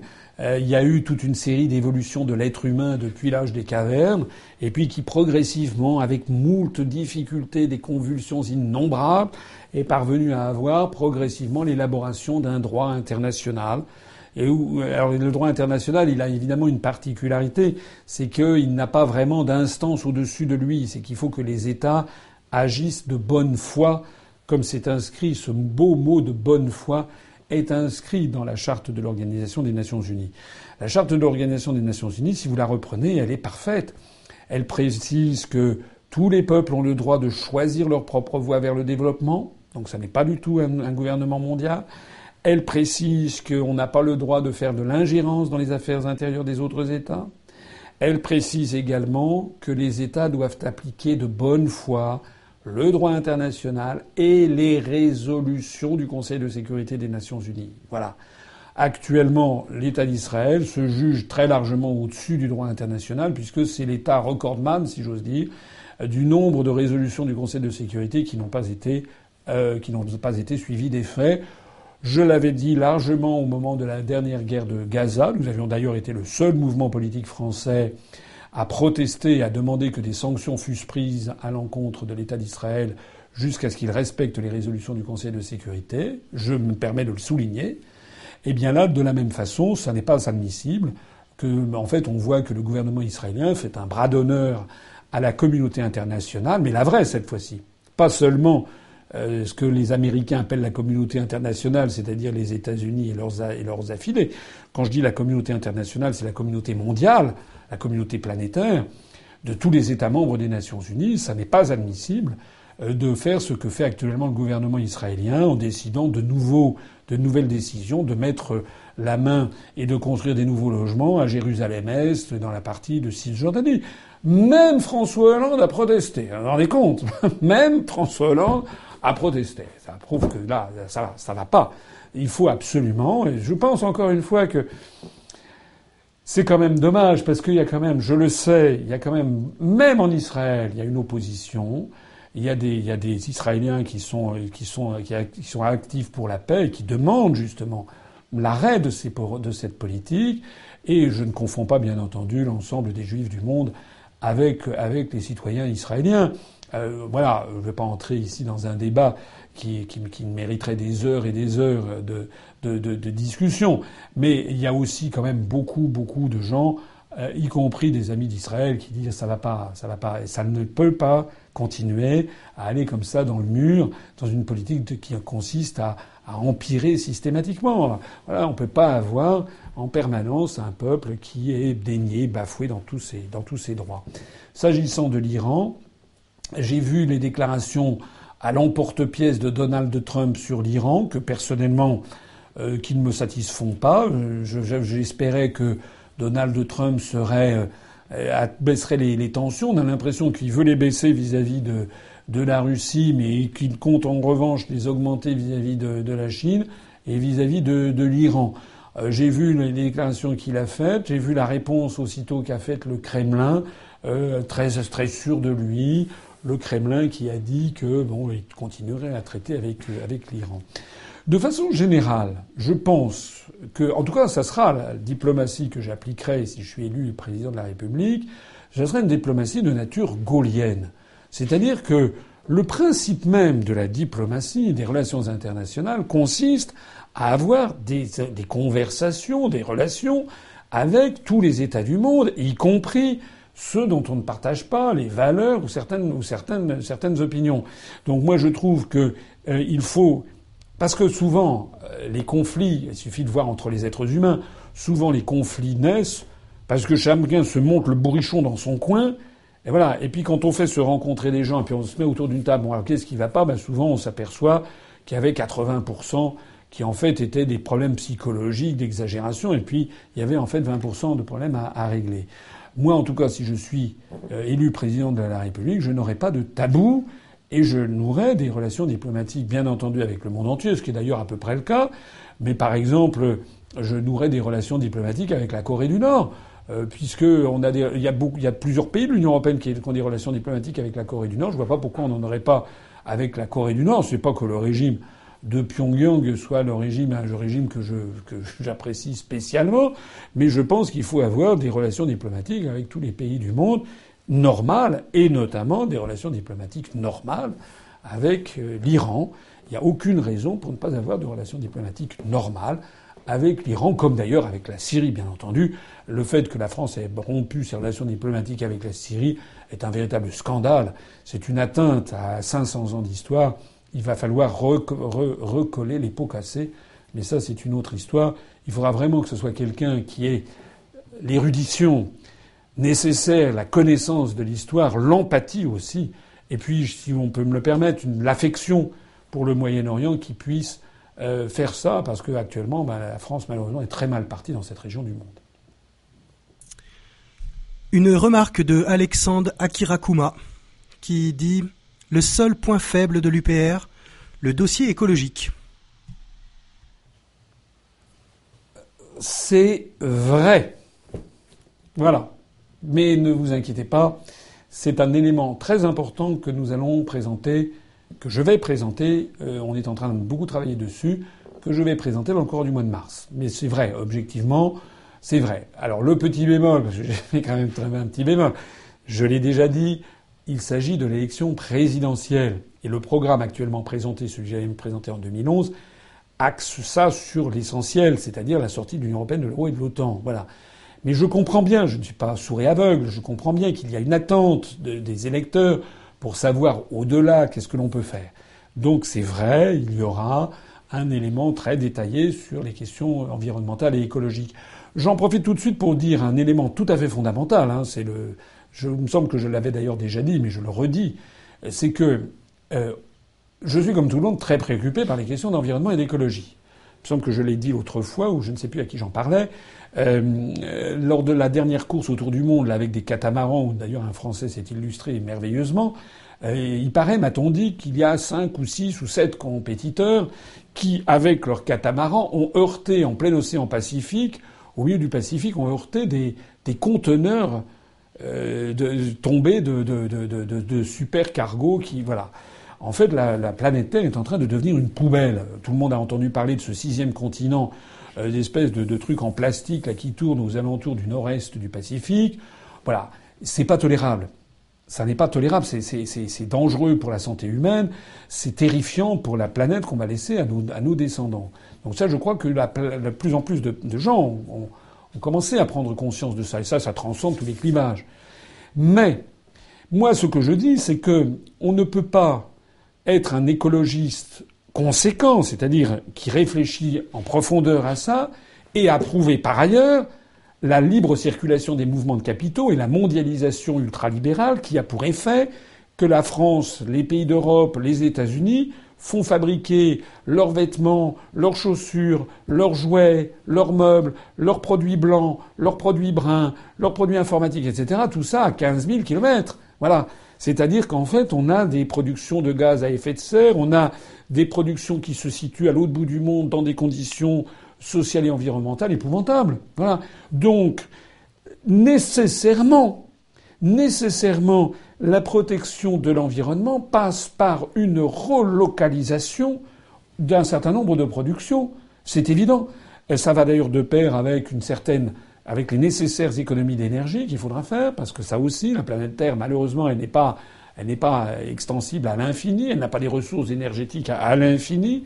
Donc il va falloir aussi revenir à des productions locales. Je ne dis pas se refermer sur le monde, mais je dis qu'il y a quand même des exagérations énormes qui ont été faites sous l'influence américaine, euh, sous l'influence de l'OCDE, et qu'il faudra nécessairement revenir à, des choses tout simplement de bon sens et beaucoup plus précautionneuses de la santé humaine et de l'avenir de nos descendants.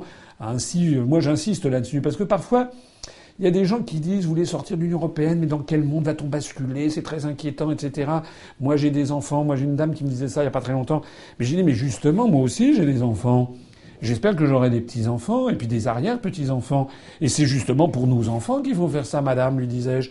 Parce que c'est justement la planète qu'on est en train de leur laisser, c'est une planète qui est complètement dévastée par une idéologie économique qui est en train de nous mener au désastre. Donc il faut revenir à quelque chose de beaucoup plus raisonnable. Ça passe d'ailleurs aussi par une amélioration des pratiques culturelles, revenir à des pratiques culturelles plus ancestrales si nécessaire, revenir, euh, cesser de foncer vers l'agro-business, revaloriser le beau métier, le beau nom de paysan, Hein, qui est un nom. Il y a les, on est passé des paysans euh, dans les années 50 aux agriculteurs, c'était agriculture modernisée, puis maintenant on est en train de passer de l'agriculture de plus en plus productiviste à cause du traité sur le fonctionnement de l'Union européenne à l'agro-business. Bon, et puis après des agro-businessmen. Là, je suis pas d'accord. Voilà. Tout ceci, ça fera partie d'un paquet conséquent, et c'est la raison pour laquelle un écologiste conséquent doit justement vouloir sortir de l'Union européenne. C'est absolument indispensable. Question de Cécilia Allman. Bonsoir, je vous écoute pour la première fois. Je suis auto-entrepreneur. Est-ce que vous comptez faire quelque chose pour nous? Oui, la réponse est oui. Euh, là aussi, euh, on voudrait que je... Ça me fait penser à ce qu'avait dit un jour devant moi le président de la République populaire de Chine, Chiang Zemin, à Jacques Chirac, qui réclamait, j'ai participé à un entretien au plus haut niveau à la cité interdite des dirigeants à Pékin, à Chonglanai. Et Jacques Chirac, président de la République, demandait au président chinois d'acheter plus d'Airbus que ce qui avait été prévu par les négociateurs avant le, avant le voyage. Et le, le président chinois avait été parti à un moment d'un éclat de rire et avait dit euh, Vous aimez beaucoup les avions, monsieur le président de la République. Il avait dit On ne peut pas, comme on dit chez nous en Chine, on ne peut pas finir un repas en une seule bouchée. Euh, J'aurais un petit peu la même chose à dire. Je ne vais pas vous dire tout tout de suite. Il faut quand même, au cours des semaines qui viennent, euh, gérer un petit peu le suspense, qui est de temps en temps à des idées que je lance et des programmes que j'annonce qui vont avoir, euh, vont susciter l'intérêt. Je le dis d'ailleurs d'autant plus que il y a un certain nombre de candidats dont le, le degré d'imagination est voisin de zéro, c'est le désert du Kalahari, et comme ils n'ont aucune imagination, ils viennent se fournir en pièces détachées dans le programme que que j'avais annoncé. Voilà. Alors j'ai pas spécialement le goût d'être systématiquement plagié pour le plus grand profit de candidats qui, par ailleurs, ne proposent pas de sortir de l'Union européenne, ni de l'euro, ni de l'OTAN, et sont promus par les grands médias du pays. Voilà, je suis gentil, mais il y a quand même des limites euh, au fait de se faire plumer son programme. Donc, ne vous inquiétez pas, il y aura quand même des choses, parce que je vais quand même vous donner un petit, un petit. Oui, il y aura des choses parce que je suis très très attentif au monde de demain, au monde qui est en train d'arriver. Il y a plein de choses nouvelles. Je crois beaucoup beaucoup beaucoup à l'idée que les grandes structures hiérarchiques vont, seront passées de mode, qu'il y a de plus en plus une autonomisation des, des, individus et que de ce point de vue-là, le caractère auto-entrepreneur est quelque chose d'avenir. Je suis très, très attentif au fait que beaucoup de jeunes Françaises et de jeunes Français ont atteint un certain degré d'autonomie. C'est complexe parce qu'à la fois, à la fois, je pense qu'on est on est plus gamin plus plus plus longtemps. Les gens euh, euh, vivent beaucoup plus longtemps, donc euh, on voit des, on voit des personnes à 40 ans qui se comportent comme des enfants. Moi-même, ça m'arrive parfois de de, de, de faire des trucs que je pense mes grands-parents à, mon âge n'auraient pas n'auraient pas fait. Bon, il y a une espèce de côté un petit peu ludique. Donc ça, c'est peut-être une certaine dépendance vis-à-vis de la jeunesse, mais il y a aussi de la maturité. Et il y a aussi beaucoup de gens qui ont envie de s'installer à leur compte. Et voilà, ça, il faut les aider. On aura des, des, systèmes. Au passage, d'ailleurs, il y a, des systèmes qu'il va falloir euh, totalement euh, revoir. Hein. Le RSI, par exemple, est un, est un véritable scandale. Euh, il va falloir toiletter tout ça. Et puis, comptez sur moi pour alléger, alléger les réglementations. Et j'insiste sur un aspect des choses, là encore. Un des arguments très forts qu'il y a eu de l'autre côté de la Manche des partisans du Brexit, c'était de dire que la sortie de l'Union européenne allait leur permettre d'alléger considérablement les, euh, réglementations. Parce qu'il euh, y a énormément de réglementations en France qui viennent de l'Union européenne et en fait qui sont vraiment nécessaires pour les entreprises qui exportent. Mais en France, en ce moment, d'ailleurs, notre commerce extérieur est en plein effondrement. Euh, on a, je crois qu'il y a plus qu'environ 180 000 entreprises qui exportent, qui exportent. Il y a donc l'écrasante majorité des entreprises ou des auto-entrepreneurs ou des TPE ou des artisans en fait, travaillent en France, c'est presque un pléonasme, et le font dans un rayon de, 5, 10, 15, 20 ou 30 km ou 50 km. Pourquoi appliquer à toutes ces TPE, à tous ces TPE, ces auto-entrepreneurs, des réglementations draconiennes, extraordinairement corsetées qui viennent de l'Union européenne, comme si c'était déjà des, espèces de, très grandes entreprises qui allaient, qui allaient, qui allaient exporter. Voilà. Autant je suis en faveur d'augmenter l'impôt sur les sociétés, sur les grands groupes internationaux, de lutter contre l'évasion fiscale des grands groupes internationaux qui profitent des systèmes style LuxLeaks, parce que là, c'est pas normal, autant je suis en faveur d'alléger les charges de ceux qui se lancent dans l'aventure, parce qu'il faut quand même être un petit peu aventureux dans la vie. Et moi, hein, j'ai bien lancé une, PME, l'UPR, mais je peux vous dire que euh, à l'époque, pas beaucoup de gens, quand j'ai créé l'UPR, donnaient, donnaient chance à ce mouvement politique. Et aucune banque ne m'aurait prêté d'argent. Voilà. Et eh ben maintenant, on se développe très très bien et on s'est développé sans se demander pas un sou, pas un fifrelin à la moindre banque. Et je compte que ça reste comme ça. Question de Félix Buatier. Bonsoir, monsieur Assolino. Je vous suis depuis un moment déjà et je vous trouve très pertinent. Comment pourrais-je vous aider? Concernant le référendum d'initiative populaire, pourrait-il révocatoire? Si oui, pour quels élus? Ou encore constituant? Alors merci, merci pour ces propos. la première chose, je ne sais pas si vous êtes euh, si vous êtes adhérent. Donc la toute première chose, c'est d'adhérer. Je vois d'ailleurs que le, le compteur des adhésions marche bien. Je vois que notre dernier adhérent est des Pyrénées-Atlantiques. Je le salue et on est à 15 627. On était à 15 609 au début de cette de cette émission. Euh, ça veut donc dire eh que nous avons donc 18, 18 euh, adhésions depuis le début. C'est très bien. Euh, bravo et merci à tous ceux qui nous rejoignent. Donc, première réponse que je fais à mon, à mon interlocuteur, adhérer. Voilà. ça serait un peu, voilà, c'est un peu relou, comme certains diraient aujourd'hui.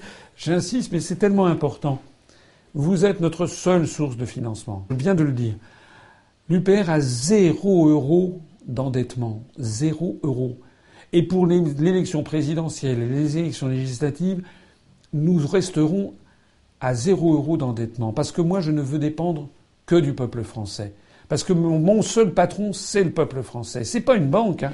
Les autres partis politiques, ceux qui se mettent dans la main des banques, M. Mélenchon qui emprunte 8 millions d'euros auprès des banques, ben, il va bien falloir qu'il traite avec la banque.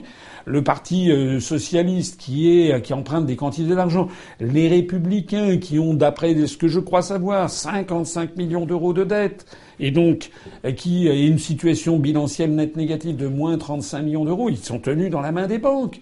Madame Le Pen qui est allée chercher des chèques aux Émirats arabes unis ou en Russie ou je ne sais pas où, et qui maintenant, si j'ai bien compris, essaye euh, de, récupérer auprès de son père qu'elle a chassé euh, comme un malpropre. Elle essaye de lui récupérer de l'argent. Enfin bon, bref. Moi, c'est pas comme ça qu'on fonctionne. Nous, on est, on est des gens simples en fait. Hein. Nous, on se dit, il faut tout simplement que les Français nous donnent de l'argent parce qu'on est là pour les représenter. Je l'ai dit et je le répète. Moi, ce que je mettrais dans mon programme, parce qu'il n'y a pas encore tout hein, dans le programme, c'est notamment une réforme sur les, partis politiques. Moi, je vais proposer aux Français que les partis politiques ne puissent plus désormais être financés que de deux façons par l'État en fonction des résultats obtenus aux élections législatives antérieures.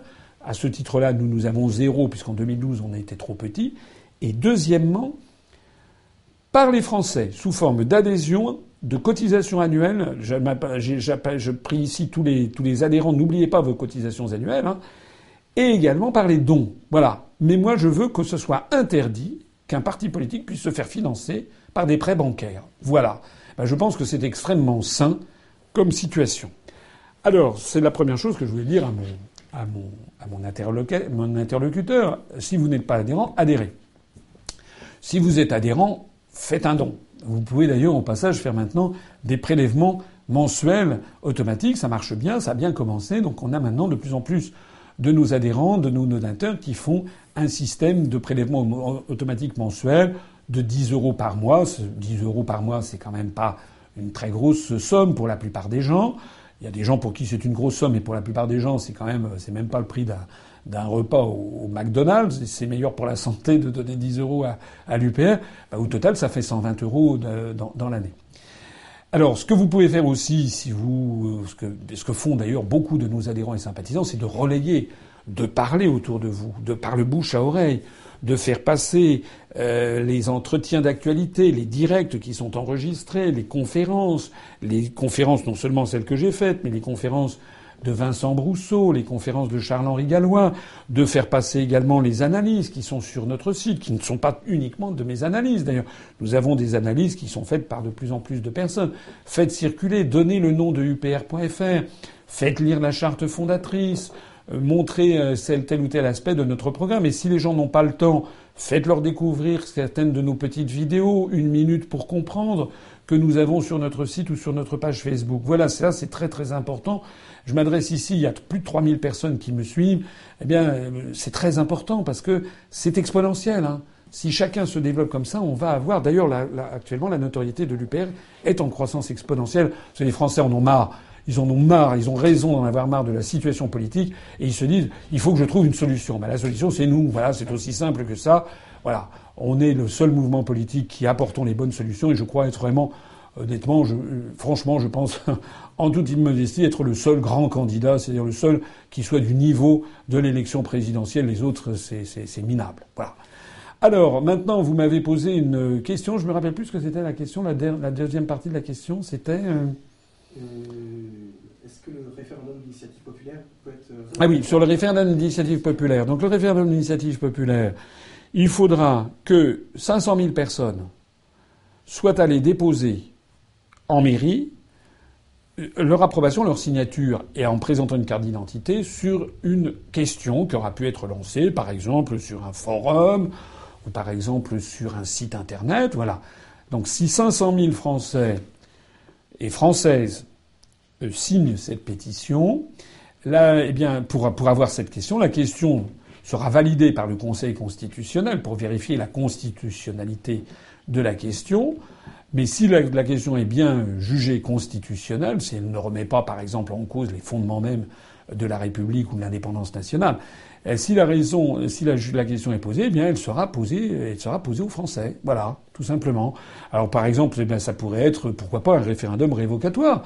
Oui, je ne suis pas, je suis pas en désaccord disons que le mandat est déjà de 5 ans, il est très court, donc c'est vrai qu'il faudrait pas, faudrait peut-être trouver un système pour éviter qu'il y ait un référendum révocatoire tous les deux mois, parce qu'il faudrait pas non plus créer de l'instabilité, euh, de l'instabilité euh, constante.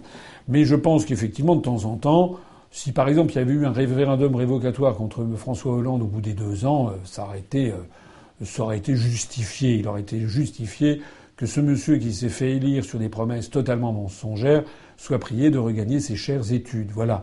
Et puis ça peut être des référendums sur toute une série d'autres, d'autres sujets.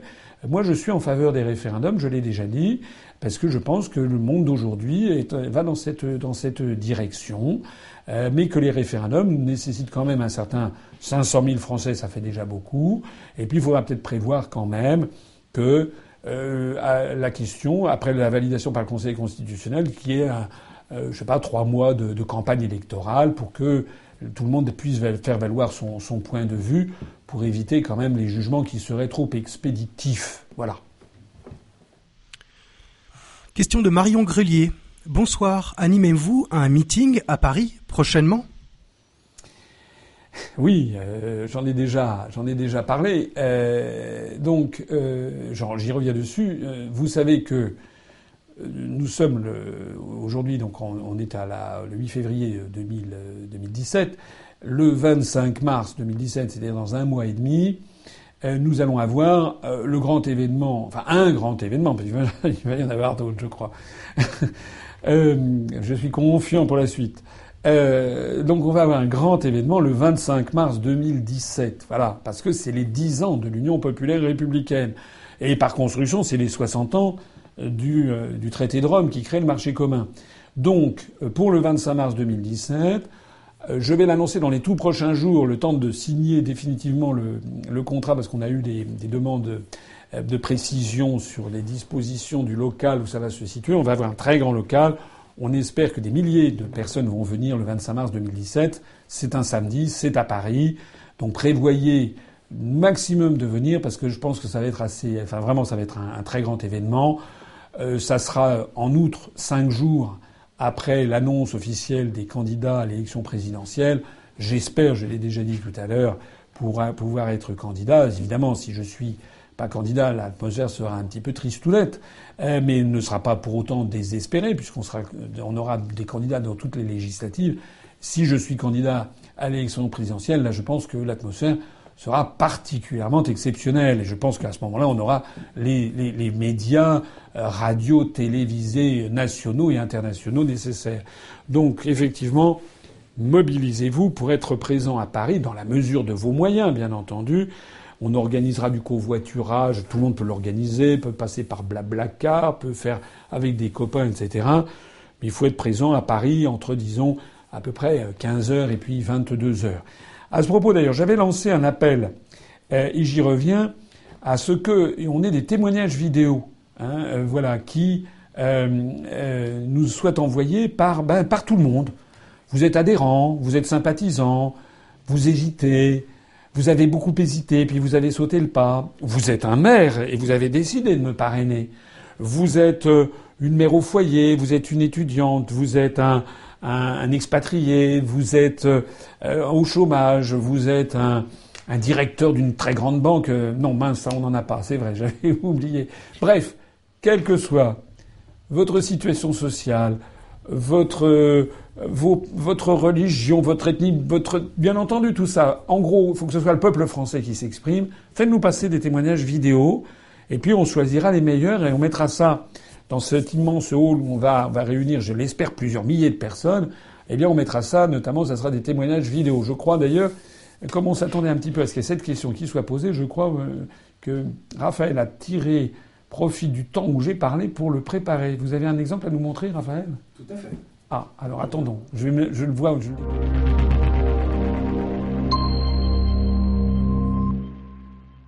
J'ai adhéré à l'UPR car je me sentais plus en adéquation avec euh, les partis politiques que je soutenais jusqu'à présent. J'ai donc adhéré à l'UPR France revienne aux Français. La France a besoin de retrouver sa propre souveraineté, elle a besoin de retrouver sa place dans le monde, qu'elle retrouve sa vraie grandeur. 2017 va être une très grande année pour l'Union populaire républicaine. C'est notre première euh, présence au présidentiel euh, J'espère que M. François Asselineau sera président. J'invite tout le monde à rejoindre l'UPR pour euh, rétablir la démocratie et pour mettre fin, pour, pour nous éviter tout simplement le, TAFTA, pour en finir avec l'austérité, pour préserver nos services publics. Voilà. J'invite tout le monde à rejoindre l'UPR. Si par malheur Il n'est pas président de la République euh, en 2017, s'il n'est pas élu. Eh ben c'est pas grave parce que ça sera toujours mon président.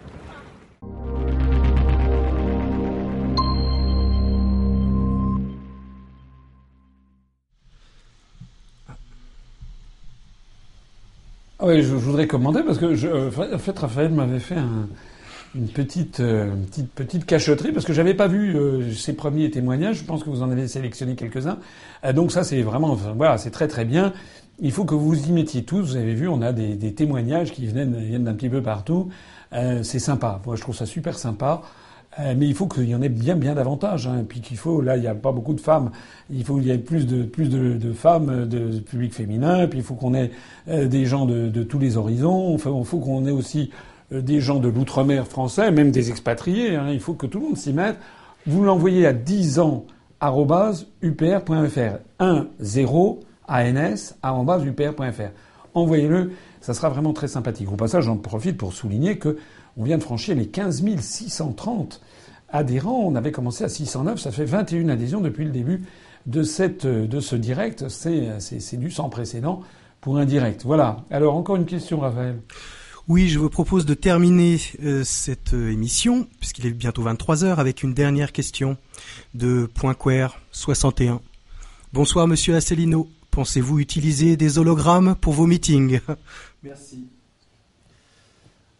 Non, moi je ferais pas ça. Non. Non, non, moi je suis pas dans le virtuel, je suis pas dans le sketch, je suis pas dans le. Euh, voilà, j'aime bien les techniques modernes, hein, bien entendu, mais je vais pas me, me, dédoubler, etc. Il y a quelque chose de, il y a quelque chose de creux et de vide et de très virtuel dans, dans l'hologramme. Hein. Il y a quelque chose de manipulatoire et de prestidigitation. En fait, je crois que les Français c'est vraiment ce que je pense. Ils ont besoin d'avoir quelqu'un à la tête de l'État qui soit honnête, qui soit sincère, qui aime la France, quelqu'un qui soit juste, quelqu'un qui ait du, de la sûreté de jugement. Excusez-moi de le dire, mais depuis dix ans, je me suis quand même vraiment pas beaucoup trompé, hein, c'est le moins qu'on puisse dire. Quelqu'un qui ait de la sûreté du jugement, quelqu'un qui ait de la constance, quelqu'un qui ait du courage, parce que si vous êtes un, si vous avez un chef d'État euh, qui, euh, dès qu'il voit un journaliste ou je sais pas quoi, ou Claire Chazal ou, ou, Jean, ou Jean-Jacques Bourdin, d'un seul coup il est là tétanisé, qu'est-ce que je dois dire, etc. Vous imaginez comment il va défendre les intérêts de la France s'il doit rencontrer le président chinois Xi Jinping, ou bien euh, Donald Trump, ou bien Vladimir Poutine, ou bien le chancelier ou la chancelière d'Allemagne. Non, il faut quelqu'un qui ait du, le plus courage, quelqu'un qui ait de l'expérience, de l'expérience professionnelle. Moi, j'ai passé quatre années de ma vie euh, dans les allées du pouvoir. Euh, je l'ai dit et je le répète, j'ai accompagné François Mitterrand en Corée euh, et au Kazakhstan.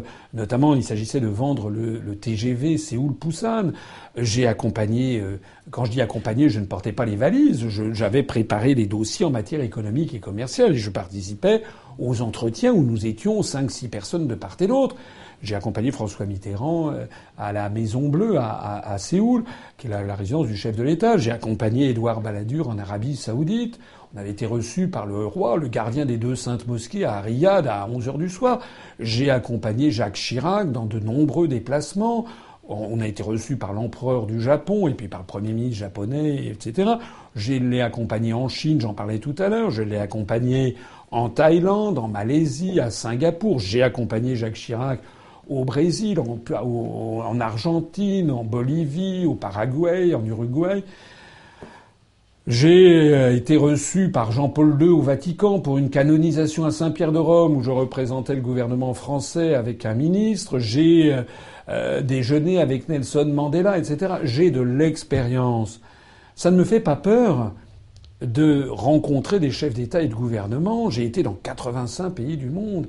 Donc ça, ce sont des choses dont les Français ont besoin. Ils ont besoin d'avoir quelqu'un qui soit à la tête de l'État et qui, excusez-moi, soit un petit peu comme un maire d'un petit village. En fait, c'est un peu la même chose.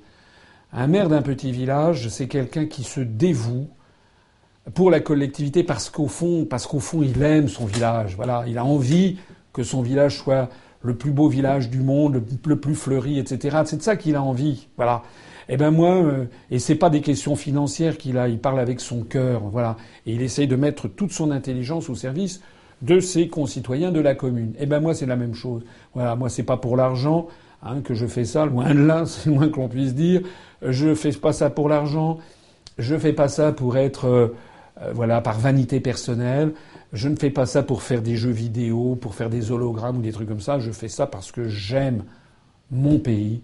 J'ai de l'affection pour mes concitoyens.